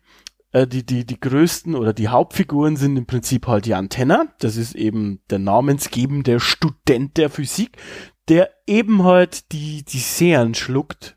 Oder was ist doch Serien? Ist die richtige Mehrzahl, oder? Von Serum. Ähm, von Professor Futura. Warum macht eigentlich Professor Futura diese Serien, Jan? Jan, sag ich schon. Sven. Das weiß ich nicht, Heinrich, aber ich vermute mal, weil er gerne Kaninchen in Mäuse verwandelt. Und Menschen, Menschen in Affen. In Affen. ja. ja. ich meine. Das weiß ich nicht, Heinrich, ist genau mein, mein Humor.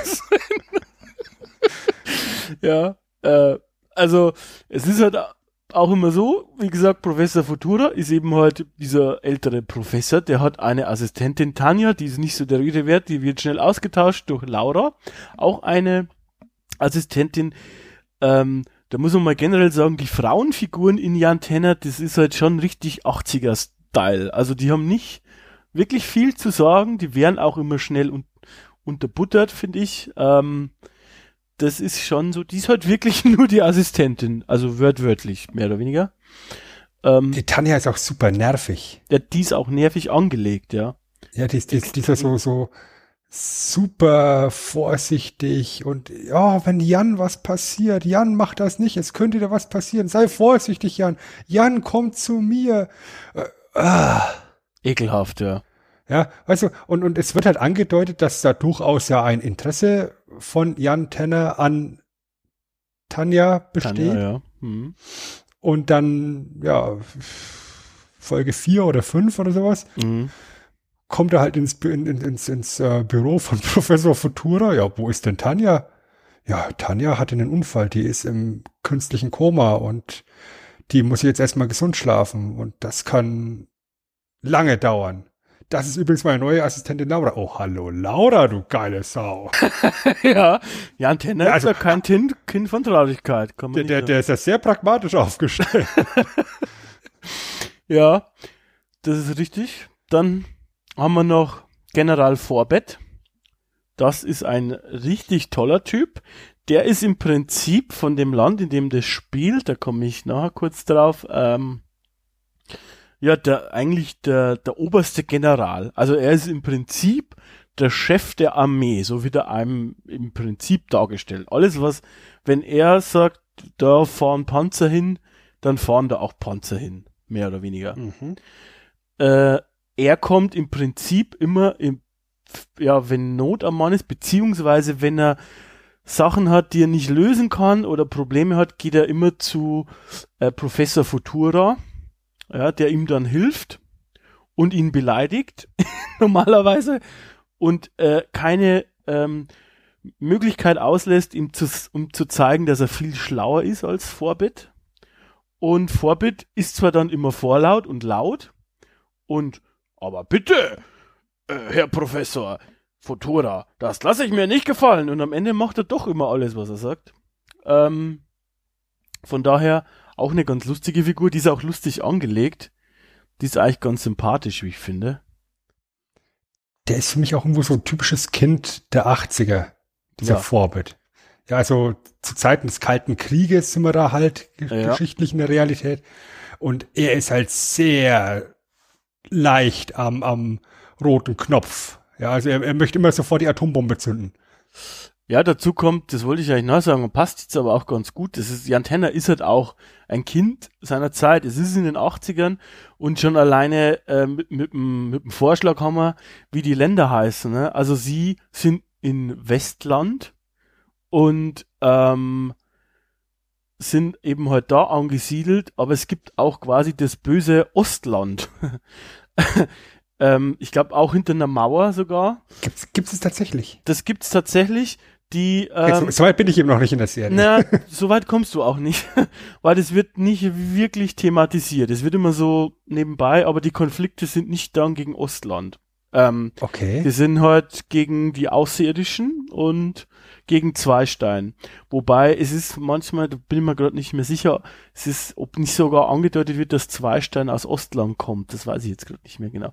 Aber ähm, ja, also alleine dieser Aufbau irgendwie, so Ostland, Westland, ne, die bösen Ostländer und die, die, die, die sind auch komplett abgeschottet. Also mit denen hat man im Prinzip nie irgendwas zu tun. Ähm, kalter Krieg mäßig halt. Auch wenn sie dann eigentlich nicht die Feinde sind. Wir haben ihn jetzt schon ein paar Mal erwähnt, also wir sind noch nicht ganz durch mit den Figuren. Professor Zweistein, das ist eigentlich der eigentliche Hauptgegenspieler, würde ich sagen, weil es gibt auch andere, wie die Außerirdischen, die dann ähm, die Erde besetzen zum Beispiel oder oh, üb übrigens, ups, Spoiler, keine Ahnung, tut mir leid. Ähm, und äh, Zweistein ist aber eigentlich der, ähm, der halt der Konkurrent von Professor Futura ist. Jetzt haben wir zwar schon so viele Einspieler hintereinander gehabt, aber du hast so einen schön vorbereitet von der Vorstellung, ja, wie Zweistein vorgestellt wird. Der würde jetzt eigentlich an der Stelle ganz gut passen. Wollen wir den mal mit reinnehmen? Sehr gerne doch. Ja, Laura, kommen Sie doch mal her. Die Entführer haben sich gemeldet, oder? Das ist generell Vorbild. Ja, und? Ein gewisser Professor Zweistein verlangt, dass wir ihm die Herrschaft über ganz Westland geben sollen. Oder Greville würde von allen Städten als erster dem Erdboden gleichgemacht. Zweistein? Zweistein? Ich kenne nur einen Einstein. Offenbar hält sich dieser Zweistein für doppelt so schlau wie Einstein. Zweistein ist sicher nicht sein richtiger Name. Er muss wahnsinnig sein. Er muss wahnsinnig sein. Er ist doppelt so klug wie Einstein. Also zwei. ja, Verdammte Axt. Wo ist Pro Professor Vierstein, wenn man ihn braucht? ich weiß, ich weiß es nicht. Wir haben nur noch drei Steine hier.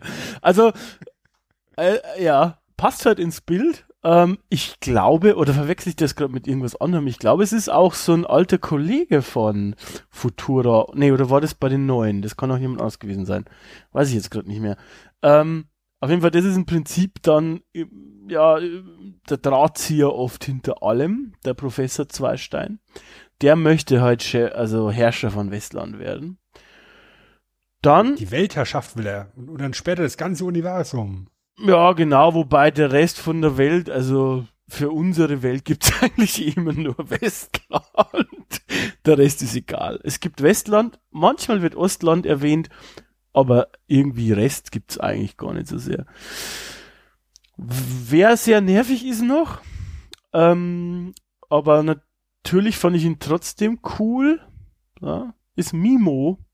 Mimo ist nämlich ein Roboter, äh, der in den späteren Episoden auftaucht, weil, wie schon angedeutet, ist es eigentlich so, dass nicht Ostland ähm, der Feind ist oder irgendwie, ja, sie gegen Ostland kämpfen, sondern dann am Anfang im Prinzip gegen Außerirdische, gegen die Leonen. Und sie bekommen dann auch relativ früh, glaube ich, ein Raumschiff. Und auf diesem Raumschiff ist dann auch Mimo. Und lieber Sven, was macht denn Mimo so unfassbar toll und nervig? Jedes Mal, wenn er anfängt zu sprechen, gibt es so ein komisches Geräusch vorneweg. Blip. Blip, genau. Und dann redet er und dann macht wieder blip. Dann ist er fertig. Und Mimo ist super von sich selber eingenommen. Also es ist durchaus ein emotionaler Dreckskasten. Ja. Mimo äh, hat, hat darüber hinaus noch ein Auge geworfen auf Tanja. Und ich finde es immer ganz witzig, wenn sie dann eben im, im Raumschiff unterwegs sind. Auf Laura. Und was? Auf Laura, oder? Auf, auf Laura, ja, Entschuldigung. Ähm, und und äh, wenn Forbe dann da ist und Mimo irgendwie anfährt und Mimo so, so nicht, Herr General, lieber Mimo, bitte verzeih mir. Ich meinte natürlich, würdest du bitte, weißt du, wenn, wenn, wenn Forbe dann halt so Ja, ja. übertrieben freundlich zu ihm sein muss. Und dazwischen hat immer Blip. Das verbitte ich mir, Herr General. Blip. äh, Es ist, es ist halt irgendwann auf die Dauer echt nervig, aber ja. ja.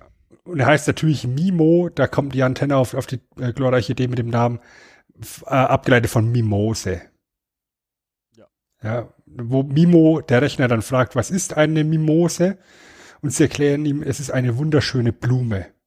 Ja, die zweite Bedeutung des Wortes erklären sie ihm nicht. Ansonsten wäre, das, wäre er wahrscheinlich beleidigt und hätte das, das Raumschiff an die Wand gesetzt. Ja. Apropos Raumschiff, das ist für mich auch noch ein Charakter, den ich eigentlich ganz gerne mochte, der Silbervogel. Weil da habe ich mir schon, da habe ich so ein geiles Bild einfach, wenn das Raumschiff Silbervogel heißt. Das ist ganz toll. Ich habe Äh. hab da vor Augen wie so, so, so einen klingonischen Bird of Prey. So in der Richtung. Ja. Boah. Kann man machen.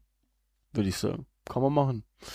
Ähm, grundsätzlich ist auch hier so ein bisschen, was heißt auch, ja, ist schon anders, aber es gibt schon eine Mischung aus äh, Sci-Fi und aber irgendwie mit den Technik der Zeit, also so irgendwie bei Star Wars, wo halt das bis jetzt sieht, wenn du den Mandalorian anschaust, hast du halt diese geile Zukunft aus Star Wars mit diesen großen blinkenden Knöpfen und sowas. Äh, und so ähnlich ist es hier auch. Also du hast halt ähm, irgendwie so State of the Art 80er mit Sci-Fi, also keine Ahnung, so große äh, Computerschränke, die dann immer irgendwie rütteln und, und so irgendwie so einen kleinen Zettel ausdrucken und sowas. Und aber gleichzeitig halt sowas wie Zeitreisen und alles Mögliche mit dabei.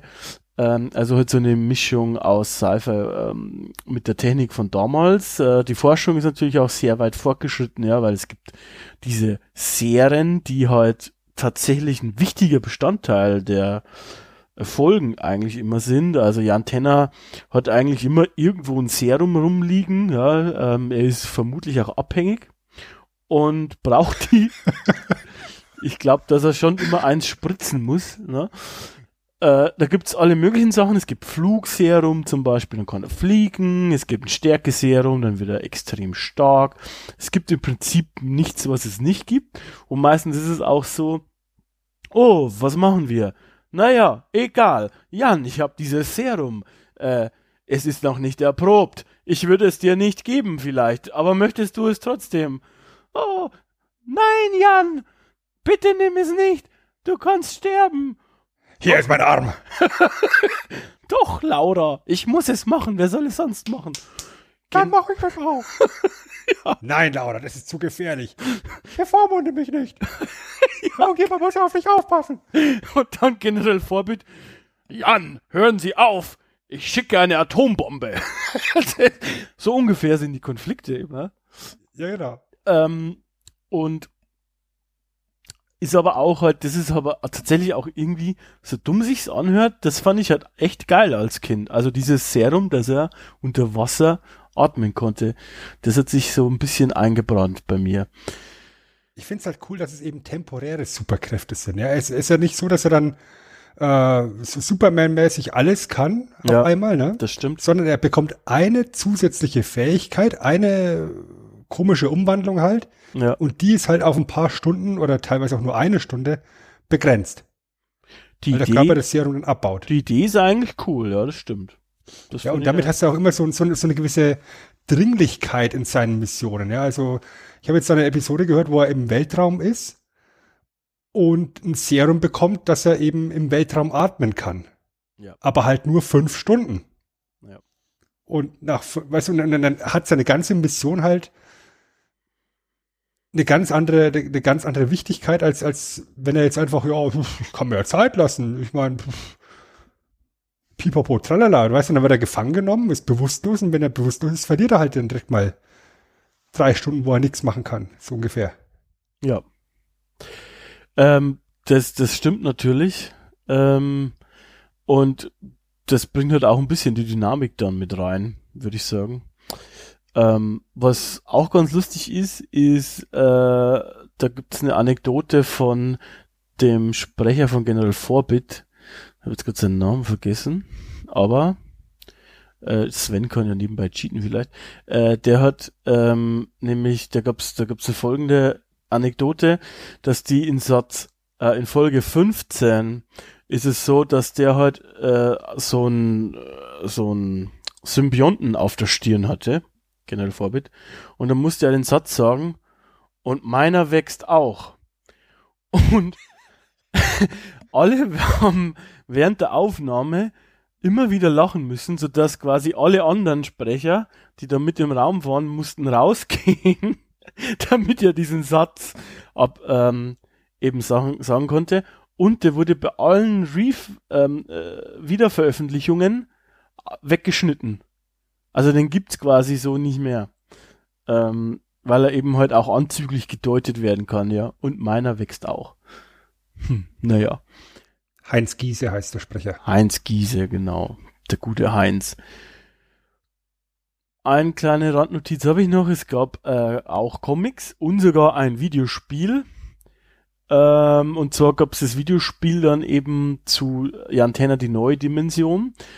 Da kommen wir eigentlich auch gleich zu den Hörspielen. Also es ist quasi so, es gibt im Prinzip drei Reihen. Ja, es gibt die Antenna Classic. Das ist eigentlich das, über das wir jetzt die längste Zeit vermutlich reden werden. Ähm, da gibt's halt, äh, das ging äh, von, so jetzt habe ich gerade äh, die Daten verloren. Das gibt, es ging von 80 bis 89 im Prinzip.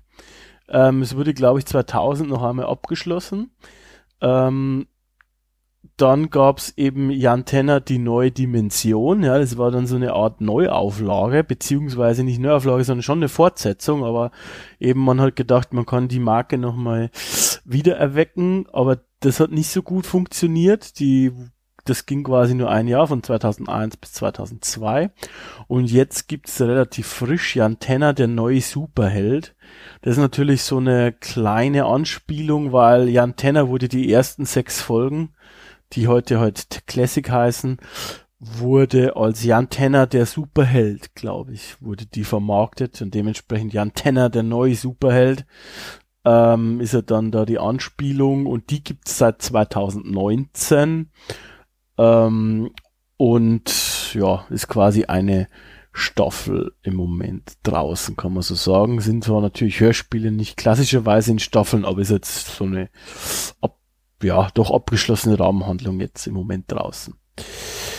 Ja, worum geht's eigentlich so genau? Wir haben es ja schon ein bisschen äh, angedeutet und auch was gesagt. Im Prinzip bei Classic ist es halt so, dass es im Gegensatz zu He-Man äh, schon relativ früh immer wieder episodenübergreifende Handlungsstränge gab. Ja, schon ab der siebten Episode ist es eben halt so, dass dann zum Beispiel der Handlungsstrang mit den Leonen begonnen wird.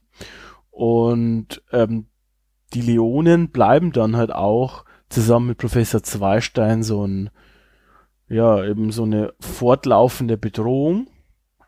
Die Leonen sind halt Außerirdische und die halt dann im Prinzip äh, die Erde belagern.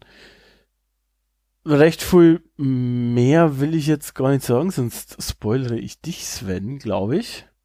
Mhm. Ähm, und ich empfehle dir dann auch nicht in unser, ich lösche das mal weg, weil ich habe das auch Du, hier. du, du, kann, du, kann, du kannst ruhig drüber reden, ist kein Thema. okay. Kann trotzdem, ich kann trotzdem Spaß dran haben. Okay.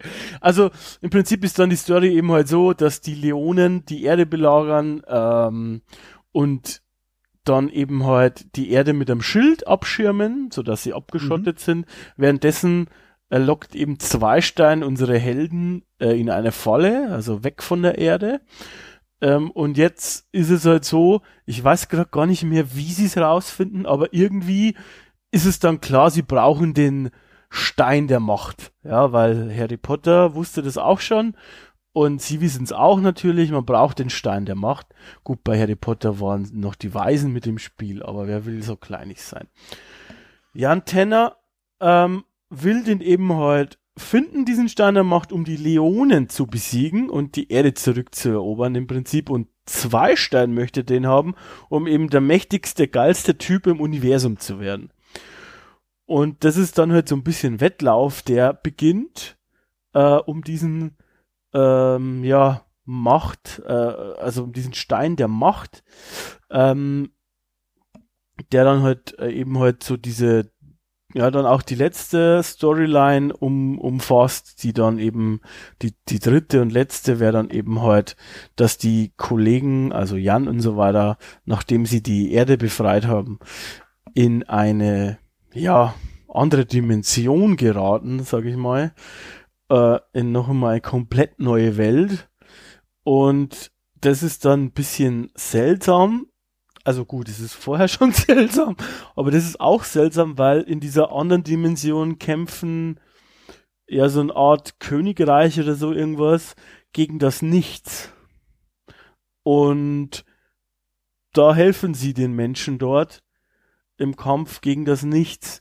Und gleichzeitig ähm, können sie dann am Ende, was halt eigentlich so ein bisschen nebenbei läuft, was deshalb auch komisch wirkt, wenn sie dann da rauskommen aus der Dimension, zwei Stein schrumpfen und gefangen nehmen.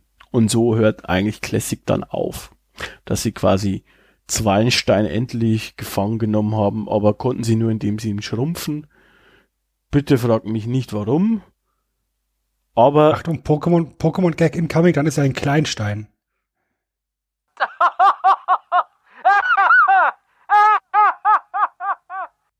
Ja, zwei Stein gefällt es. Also, wie gesagt, man merkt jetzt schon an dieser Zusammenfassung, es gibt im Prinzip drei große Handlungsstränge, die hören sich, also zumindest die Leonen hören sich auch ganz cool an, wenn man das so kurz zusammenfasst. Es ist aber tatsächlich, wenn man es hört, nur so mittelcool, ähm, um ehrlich zu sein. Ähm, und auch das Ende ist dann ein bisschen, ja, abrupt und komisch. Ähm, nichtsdestotrotz ging es weiter, lieber Sven. Nämlich, was wir vorher schon gesagt haben, es gibt noch, gab noch die neue Dimension. Das geht quasi direkt danach weiter. Ähm, Ganz, ganz kurz Ja. reingegrätscht, das ist natürlich jetzt ein riesengroßer Zufall, dass die Nachfolgeserie von Masters of the Universe He-Man die neue Dimension geheißen hat, ne? ja, das ist schon krass, ja. Also da waren sie sehr kreativ in den 80ern mit ihren 90ern mit ihren Namensgebungen. Ja, äh, Jan Tenner ist wie immer seiner Zeit hinten nach, deshalb äh, war das, das war erst 2000, aber im Prinzip im Spirit äh, in den 80ern hängen geblieben. Ähm, das ist nämlich auch eine total tolle Story, die musste ich, also die, wie gesagt, wir spoilern ja eh eh immer. Ähm, es ist, wie gesagt, eine direkte Fortsetzung und Zweistein ähm, entwirft quasi ein Computerprogramm, das heißt Xarxas. Das stellt sich erst am Ende heraus, dass es ein Computerprogramm ist. Und Zweistein lockt mit diesem Computerprogramm die ganze Gang wieder mal in eine andere Dimension. Das hatten wir noch nicht so oft. Und diese Dimension können sie nicht verlassen, außer wenn sie für Xaxas verschiedene Aufgaben erledigen. Da habe ich mich gefragt, wenn der schon, also der hat dann, es stellt sich erst am Ende raus, dass es eine KI ist im Prinzip und so und die von zwei Steinen programmiert ist. Warum zur Hölle macht er das so, dass die wieder rauskommen können? Weil, hätte er das nicht gemacht, wäre er einfach gechillt Herrscher geblieben. Egal. Er wird dann zwischenzeitlich Herrscher von der Erde, weil eben heute Jan Tenner und seine Gang ähm, in der, in der Zwischenwelt sind oder in der anderen Dimension bei Xarxas, ist auch ein toller Name, Xarxas. Äh, ganz am Ende ist aber natürlich so, dass äh, Jan Tenner und seine tollen Freunde Zweistein stürzen können und gefangen nehmen können. Es wird dann noch eine Bedrohung angedeutet von Xaxas, also dass diese KI dann sozusagen äh, die Erde überfällt. Aber dann ist quasi ähm, die Serie eingestellt worden, weil die hat sich nicht so gut verkauft. äh, die hat keiner gekauft, trotz Computerspiel, da gab es ein Computerspiel dazu, was hervorragend ist. Und Comics, die sind auch ganz toll. Ähm, und trotz all dem Ganzen hat sich das nicht verkauft. Trotzdem ist es so, dass es 2019 wieder Jan Tenner gab. Und eigentlich ist das schon ähm, krass, oder? Also, ich meine, es hat kein Vorbild, nicht so wie bei Masters of the Universe oder so. Klar, Flash Gordon so ein bisschen, aber dass das dreimal wiederkommt, ist schon irgendwie heftig. Also, was heißt zweimal wiederkommt, aber dass es dreimal gibt, finde ich schon ich irgendwie ist halt einfach diese, diese Retro-Welle dann halt wieder, ne? Ja, klar. Ich möchte nicht ausschließen, dass da die, die Rocket Beans da ihren, ihren Anteil dran haben. Glaube ich schon. Glaube ich schon. Insofern, weil bei dieser neuen Fortsetzung, da gibt's auch Anspielungen quasi auf Sachen, die die gesagt haben.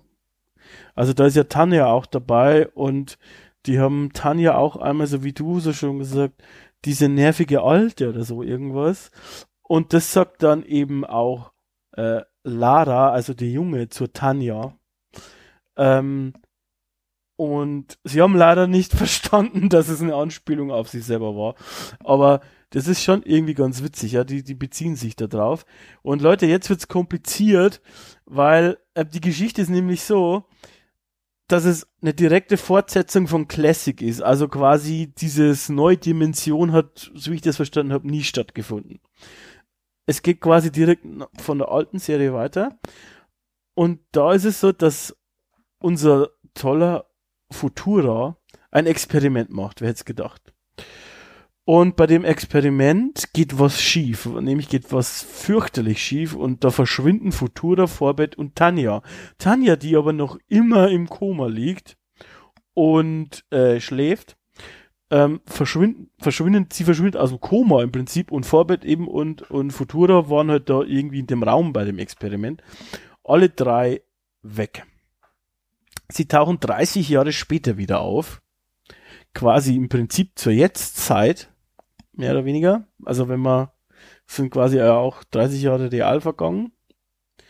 Ähm, und sie stellen dann eben halt fest, dass wenn sie wiederkommen, dass plötzlich Jan und Laura verheiratet sind.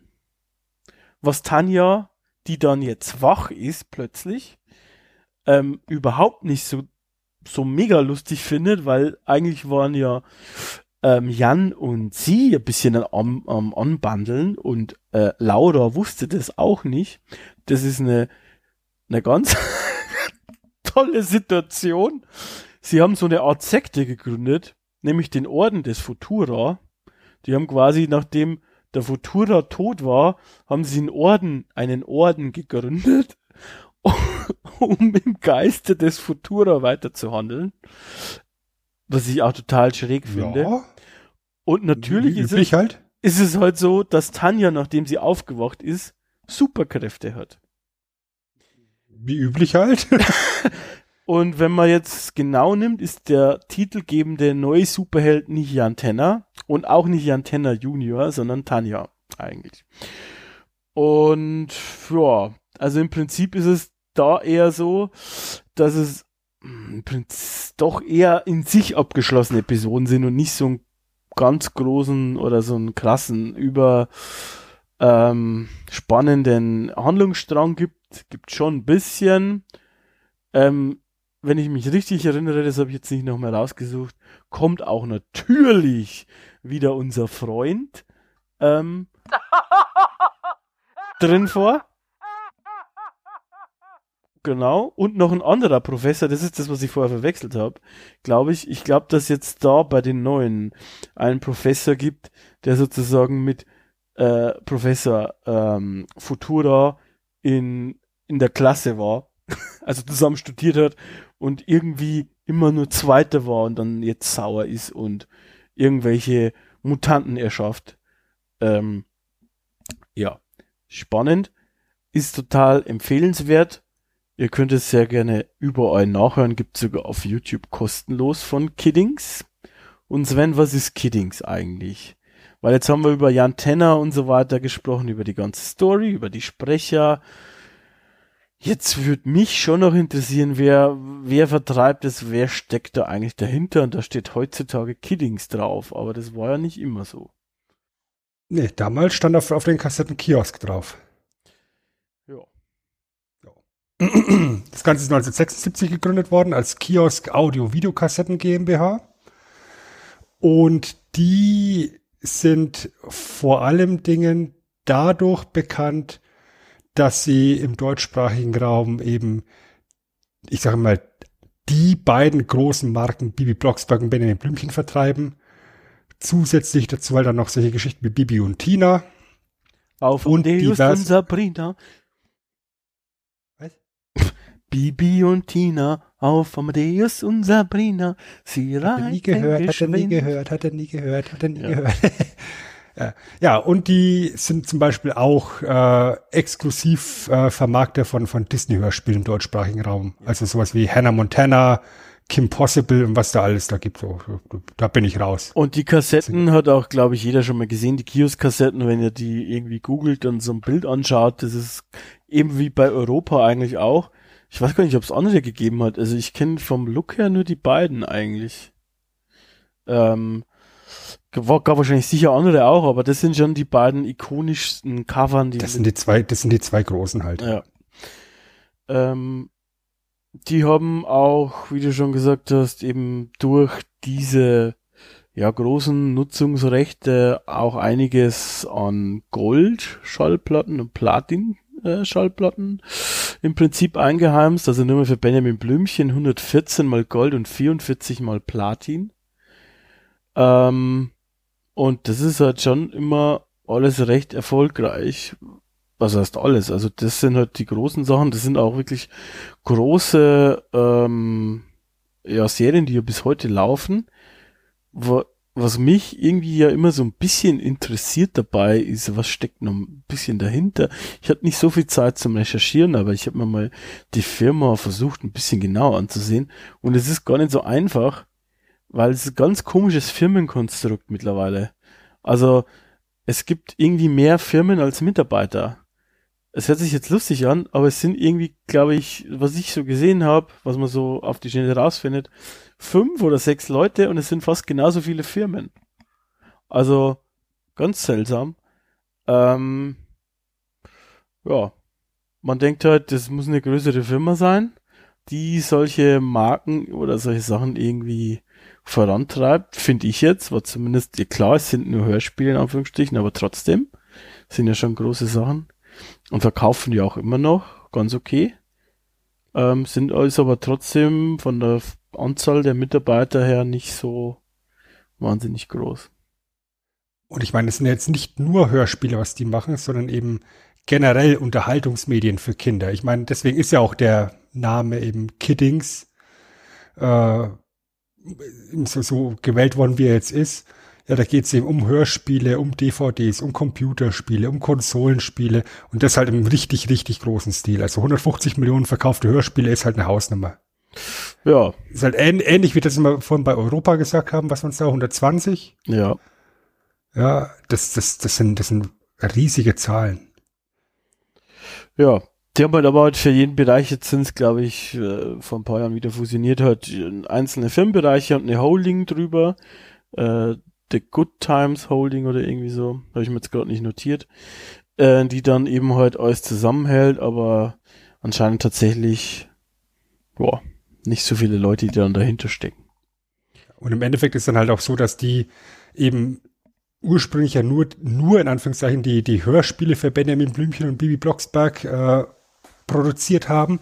Aber mittlerweile hat halt Kidding sich so gut wie alle Nutzungsrechte an diesen beiden Marken zum Beispiel auch gekauft und kann damit eben den kompletten Merchandise-Bereich äh, abdecken. Und damit halt ordentlich Kohle verdienen. Und ähnlich wie wir es eben vorhin schon gesagt haben, Hörspiele sind zeitlos, auch Benjamin Blümchen und Bibi Blocksberg werden immer funktionieren. Immer, immer, immer. Ja, und auch gerade da, ähm, den habe ich jetzt vorher nicht genannt, aber da war auch sowas wie Uli Herzog, der viele äh, viel bei Benjamin Blümchen, Bibi Blocksberg, äh, Bibi Blocksberg, aber auch bei Jan Tenner äh, hat er viel Regie geführt. Ähm, und das war halt auch jemand, der, wie du, wie hast du vorher so schön gesagt, der Hörspiele im Blut hat.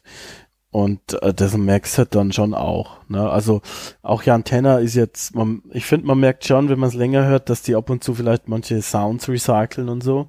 Aber so rein für, da, für damalige Verhältnisse sind so ist der Sound schon gut. Die Sprecher sind schon gut. Und ähm, rein von diesem produktionellen Standpunkt finde ich, ist das schon gut gemacht. Also ist jetzt nicht irgendwie, weiß ich nicht, in der Hinsicht cringy oder shady oder so. Nee, und ich denke, es ist halt auch immer ganz witzig, auch irgendwo zu hören, wenn du irgendeine Stimme, die du aus einem anderen Hörspiel kennst, dann in diesem Produkt zum Beispiel hörst. Also wenn Leute, die normalerweise bei Benjamin Blümchen mitquatschen, dann im Rahmen von Jan Tenner, die auf einmal im, im Ohr sind. Ja, ist halt, wie gesagt, das gleiche wie Passetti, der halt auf der einen Seite Alfred Hitchcock ist und auf der anderen Seite Skeletor. Ja, klar. Gibt's ja auch. Ähm, paar Mal, wie du schon gesagt hast, äh, dass eben halt bei Bibi Blocksberg und Benjamin Blümchen, dass da ein paar Leute bei, äh, bei Antenne auftauchen. Also, oder umgekehrt.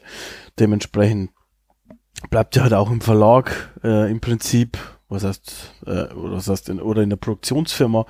Dementsprechend ist es eigentlich auch ganz logisch, dass das so ist. Würde ich sagen. Ja. ja definitiv. Gut, ich glaube, ich hätte jetzt alles zu Jan Tenner gesagt. Hast du noch irgendwas? Nee, also wie gesagt, das, die, die, die quintessentielle Aussage ist die, dass mir die Serie sehr viel Spaß macht beim Hören. Ja, ich sitze hier in meinem äh, gehobenen Alter und höre mir Kinderhörspiele an, während ich arbeite. Und äh, ich, ich finde es gut.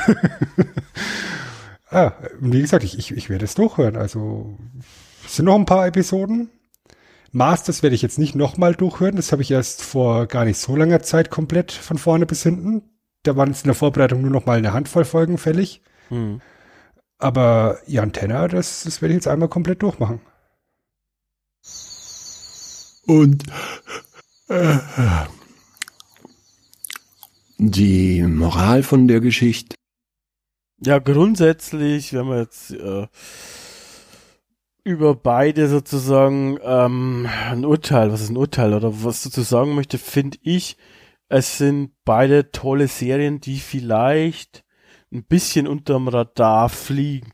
Ähm, Jan Tenner habe ich festgestellt, haben schon viele gehört in meinem Alter, ähm, aber sie wussten nicht mehr, dass es Jan Tenner heißt und um was es genau ging. Also gerade finde ich mit einer nostalgischen Brille kannst du das auch heute noch hören, wie du schon gesagt hast.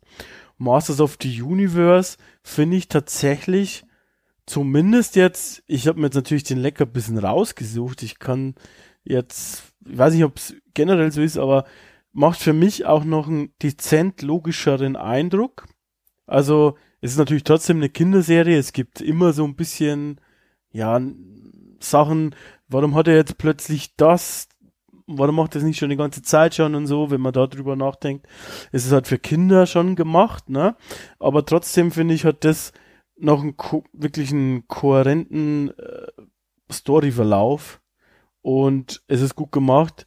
Man findet es auf YouTube, man kann es gut hören und das würde ich tatsächlich empfehlen, gerade wie du schon gesagt hast, äh, die letzten Folgen.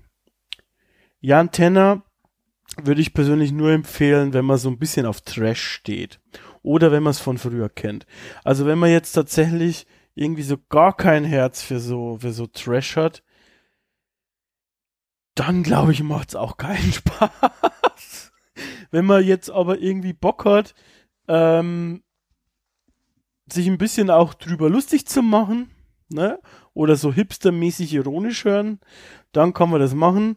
Ich persönlich würde, wenn man die Leute von Rocket Beans mag, so wie ich, würde ich tatsächlich diese Variante empfehlen, ähm, weil die das dann auch immer kommentieren. Und ich kann, konnte das gut nachvollziehen. Ich hatte es auch, Jan Tenner, so ähnlich im Kopf wie Simon und das ist dann ganz nett, seine Reise mitzuverfolgen mit der eigenen kann man beides noch gut erreichen. Gibt's alles auf YouTube. Ähm, ich glaube, im Fall von Jan Tenner sind sogar offizielle Kiddings äh, Uploads. Ja. Ja. Und ich glaube, die, also die Originalkassetten, die kriegst du halt so gut wie gar nicht mehr hier. Also da muss schon viel Glück haben auf dem Flohmarkt oder vielleicht auf Ebay mal gucken. Mhm. Aber ja, einfacher ist es tatsächlich, wenn du dir das Zeug auf YouTube dir anhörst. Das hat auch so tatsächlich den Charme von Musikkassetten. Man merkt halt, dass es eben digitalisiert ist. Ja. Manchmal schwankt dort die Lautstärke ein kleines bisschen. Ja. Ja manchmal ist dann so eine, so eine Pause nach 22,5 Minuten, wo ja. halt die Kassette umgedreht wird.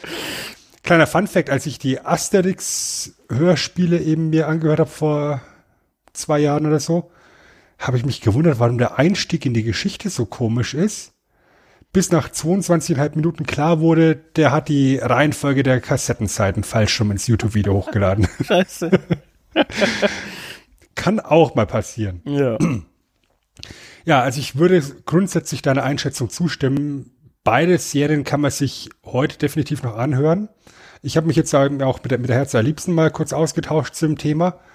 Und sie denkt, dass ihren Jungs, der ist jetzt bei der acht, fast neun, ähm, zum Beispiel He-Man auch gefallen würde. Ja, klar. Vermutlich. Auch, ja. ja. Jan Tenner weiß ich nicht. Ähm, ich finde vielleicht tatsächlich ein Kind der 80er. Also der, der muss tatsächlich mit, mit so ein bisschen Retro-Verklärung rangehen, weil halt manche Geschichten halt echt ein bisschen strange sind. Ja. Ich finde Entweder das oder du gehst halt komplett open-minded dran. Ja, was ich tatsächlich, ich möchte jetzt nicht päpstlicher als der Papst sein, wo ich tatsächlich auch ein bisschen Bauchschmerzen hätte heutzutage. Gut, ich meine, die Kinder sind oft schlauer und so weiter, als man denkt und bla bla. Aber ich weiß nicht, äh, es wird, also auf die, auf Laura und auf Tanja wird schon oft sehr stark runtergeguckt, so, weißt du, ich meine? Ich weiß nicht, ob ich das jetzt noch, ich, ob ich das so jungen Kindern zeigen würde oder zum Anhören geben würde. Äh, zwei Jungs. Ich meine, am Ende ist vielleicht sagen, wurscht, aber keine Ahnung. Wobei, wo, ja, wobei man sagen muss, dass Tila in den Masters-Hörspielen auch oft so ein bisschen, ich sag mal, die, die Laura-Rolle hat. Ja, also mhm. auch vorsichtig und, und, und bedacht und alle widersprechen ihr im Endeffekt, obwohl sie die, die, äh, äh, die weibliche Version von Forbid ist, von Eternia. Ja. also auch da ist halt die, die Frauenrolle ein bisschen komisch, aber es ist halt im Endeffekt auch dann nur in Anführungszeichen Tila, die im Masters-Universum eine deutlich kleinere Rolle einnimmt, einfach aufgrund der Anzahl der Charaktere, als eben eine Laura im Jantenna-Universum. Ja, das ist ja. Da hast du ein, bei, bei Jantenna hast du Jan, Laura, Professor Futura, mit Abstrichen noch Vorbild als vier Hauptcharaktere auf der guten Seite und bei den Masters sind es dann doch deutlich mehr. Ja. ja, da willst du einfach hören, wie, wie He-Man mit Orko, vielleicht auch mit Cringer unterwegs ist oder Battlecat halt, aka. Ähm, Man at Arms vielleicht noch dazu kommt. Und Tila ist ja sowieso nur die, die ständig auf Prince Adam rumhackt, weil er schon wieder am, am Blumengießen ist. Ja, gut, stimmt insofern, ja. ich denke, Jan Tenner ist tatsächlich die Serie, die schlechter gealtert ist. Nennen wir es mal so. Definitiv. Die halt auch, denke ich, auch bewusst mehr in der Sparte drin ist als dieses riesen Merchandise, äh, dieses riesen Franchise äh, Masters of the Universe. Es ist halt im Endeffekt dann auch, und das ist jetzt gar nicht böse gemeint, nur in Anführungszeichen ein Flash Gordon Rip-Off. Ja. Aber eben gerade, weil ich eben diese Flash Gordon Fanbrille habe, finde ich halt auch diesen Zugang zu, zu Jan Tenner so einfach. Und deswegen ist es für mich, und ich kann nur für mich sprechen, durchaus unterhaltsam, das Ding anzuhören. Und ich würde einfach sagen, jeder soll sich einfach mal selber eine Meinung bilden. Ja, nicht unbedingt nach fünf Minuten ausmachen, weil du dir gerade mit der flachen Hand an die Stirn klatscht, weil genmanipulierte Spinnen außer Kontrolle geraten. Sondern einfach mal das ganze Ding durchhören, vielleicht zwei, drei Folgen sich anhören. Ja. Ja, ich meine, so viel Zeit investiert man da ja nicht. Es sind, es sind, es sind 45 Minuten Roundabout pro Episode. Ja, das kann man gut nebenbei mal hören, vielleicht mal ein bisschen spazieren gehen draußen, beim Sport hören oder beim Wohnung putzen oder wie auch immer und sich einfach mal selber eine Meinung bilden. Würde ich vorschlagen, ja. Was ich jetzt auch vorschlagen würde, Sven, ist, dass du dich verabschiedest. Ja, dann würde ich sagen, lieber Chris, haben wir diesen Staffelauftakt doch ganz gut hinbekommen. Ja. Auf die nächsten, keine Ahnung wie viele Folgen. Viele, sehr viele haben wir geplant. Jo. Staffel 4, da haben wir schon so einige Sendungen auf dem Radar. Mal gucken, was wir jetzt davon in welcher Reihenfolge durchbringen. Aber Ideen sind im Hintergrund schon am Laufen. Wenn ihr selber noch irgendwelche Ideen habt, was ihr gerne mal von uns besprochen haben möchtet, dann könnt ihr uns das natürlich gerne mitteilen.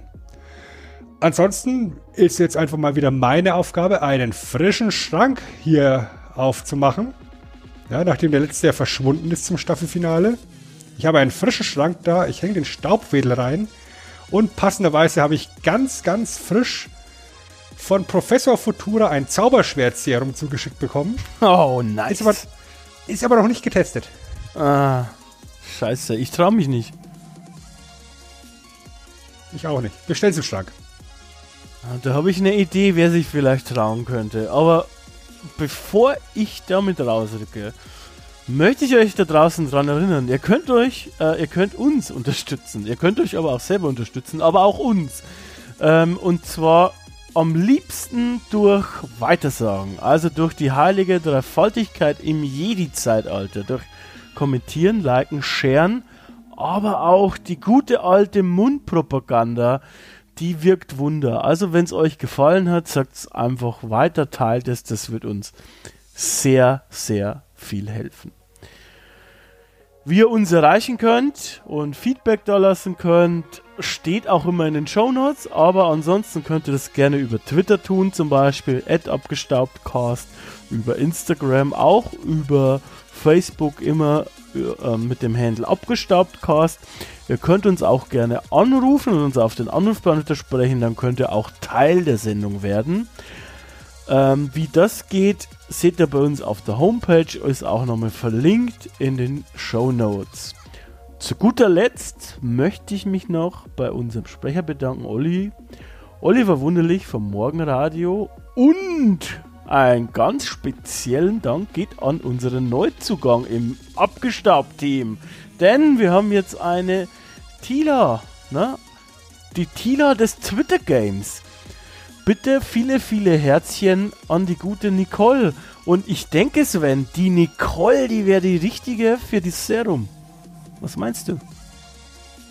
Ja, wir sagen einfach, das ist der Appleboy. und sagen Gute und dann pfeift sie sich das rein. Nicole, Daumen hoch. Und vielen Dank fürs Twitter-Handeln. Yay. Also, seid lieb zu ihr. Wir sind jetzt zu dritt. Und ähm, falls ihr auch Teil des Teams werden möchtet, dann bietet uns doch was an. Also zum Beispiel Sven nimmt gerne ähm, Eiweißdrinks. Ich jetzt lieber, wenn ihr irgendwas anderes macht. Drinks. Nee, vielleicht Instagram. Ansonsten findet man da sicher irgendwas. Und jetzt war's es aber endgültig, Sven. War mir eine, eine Freude, wie immer.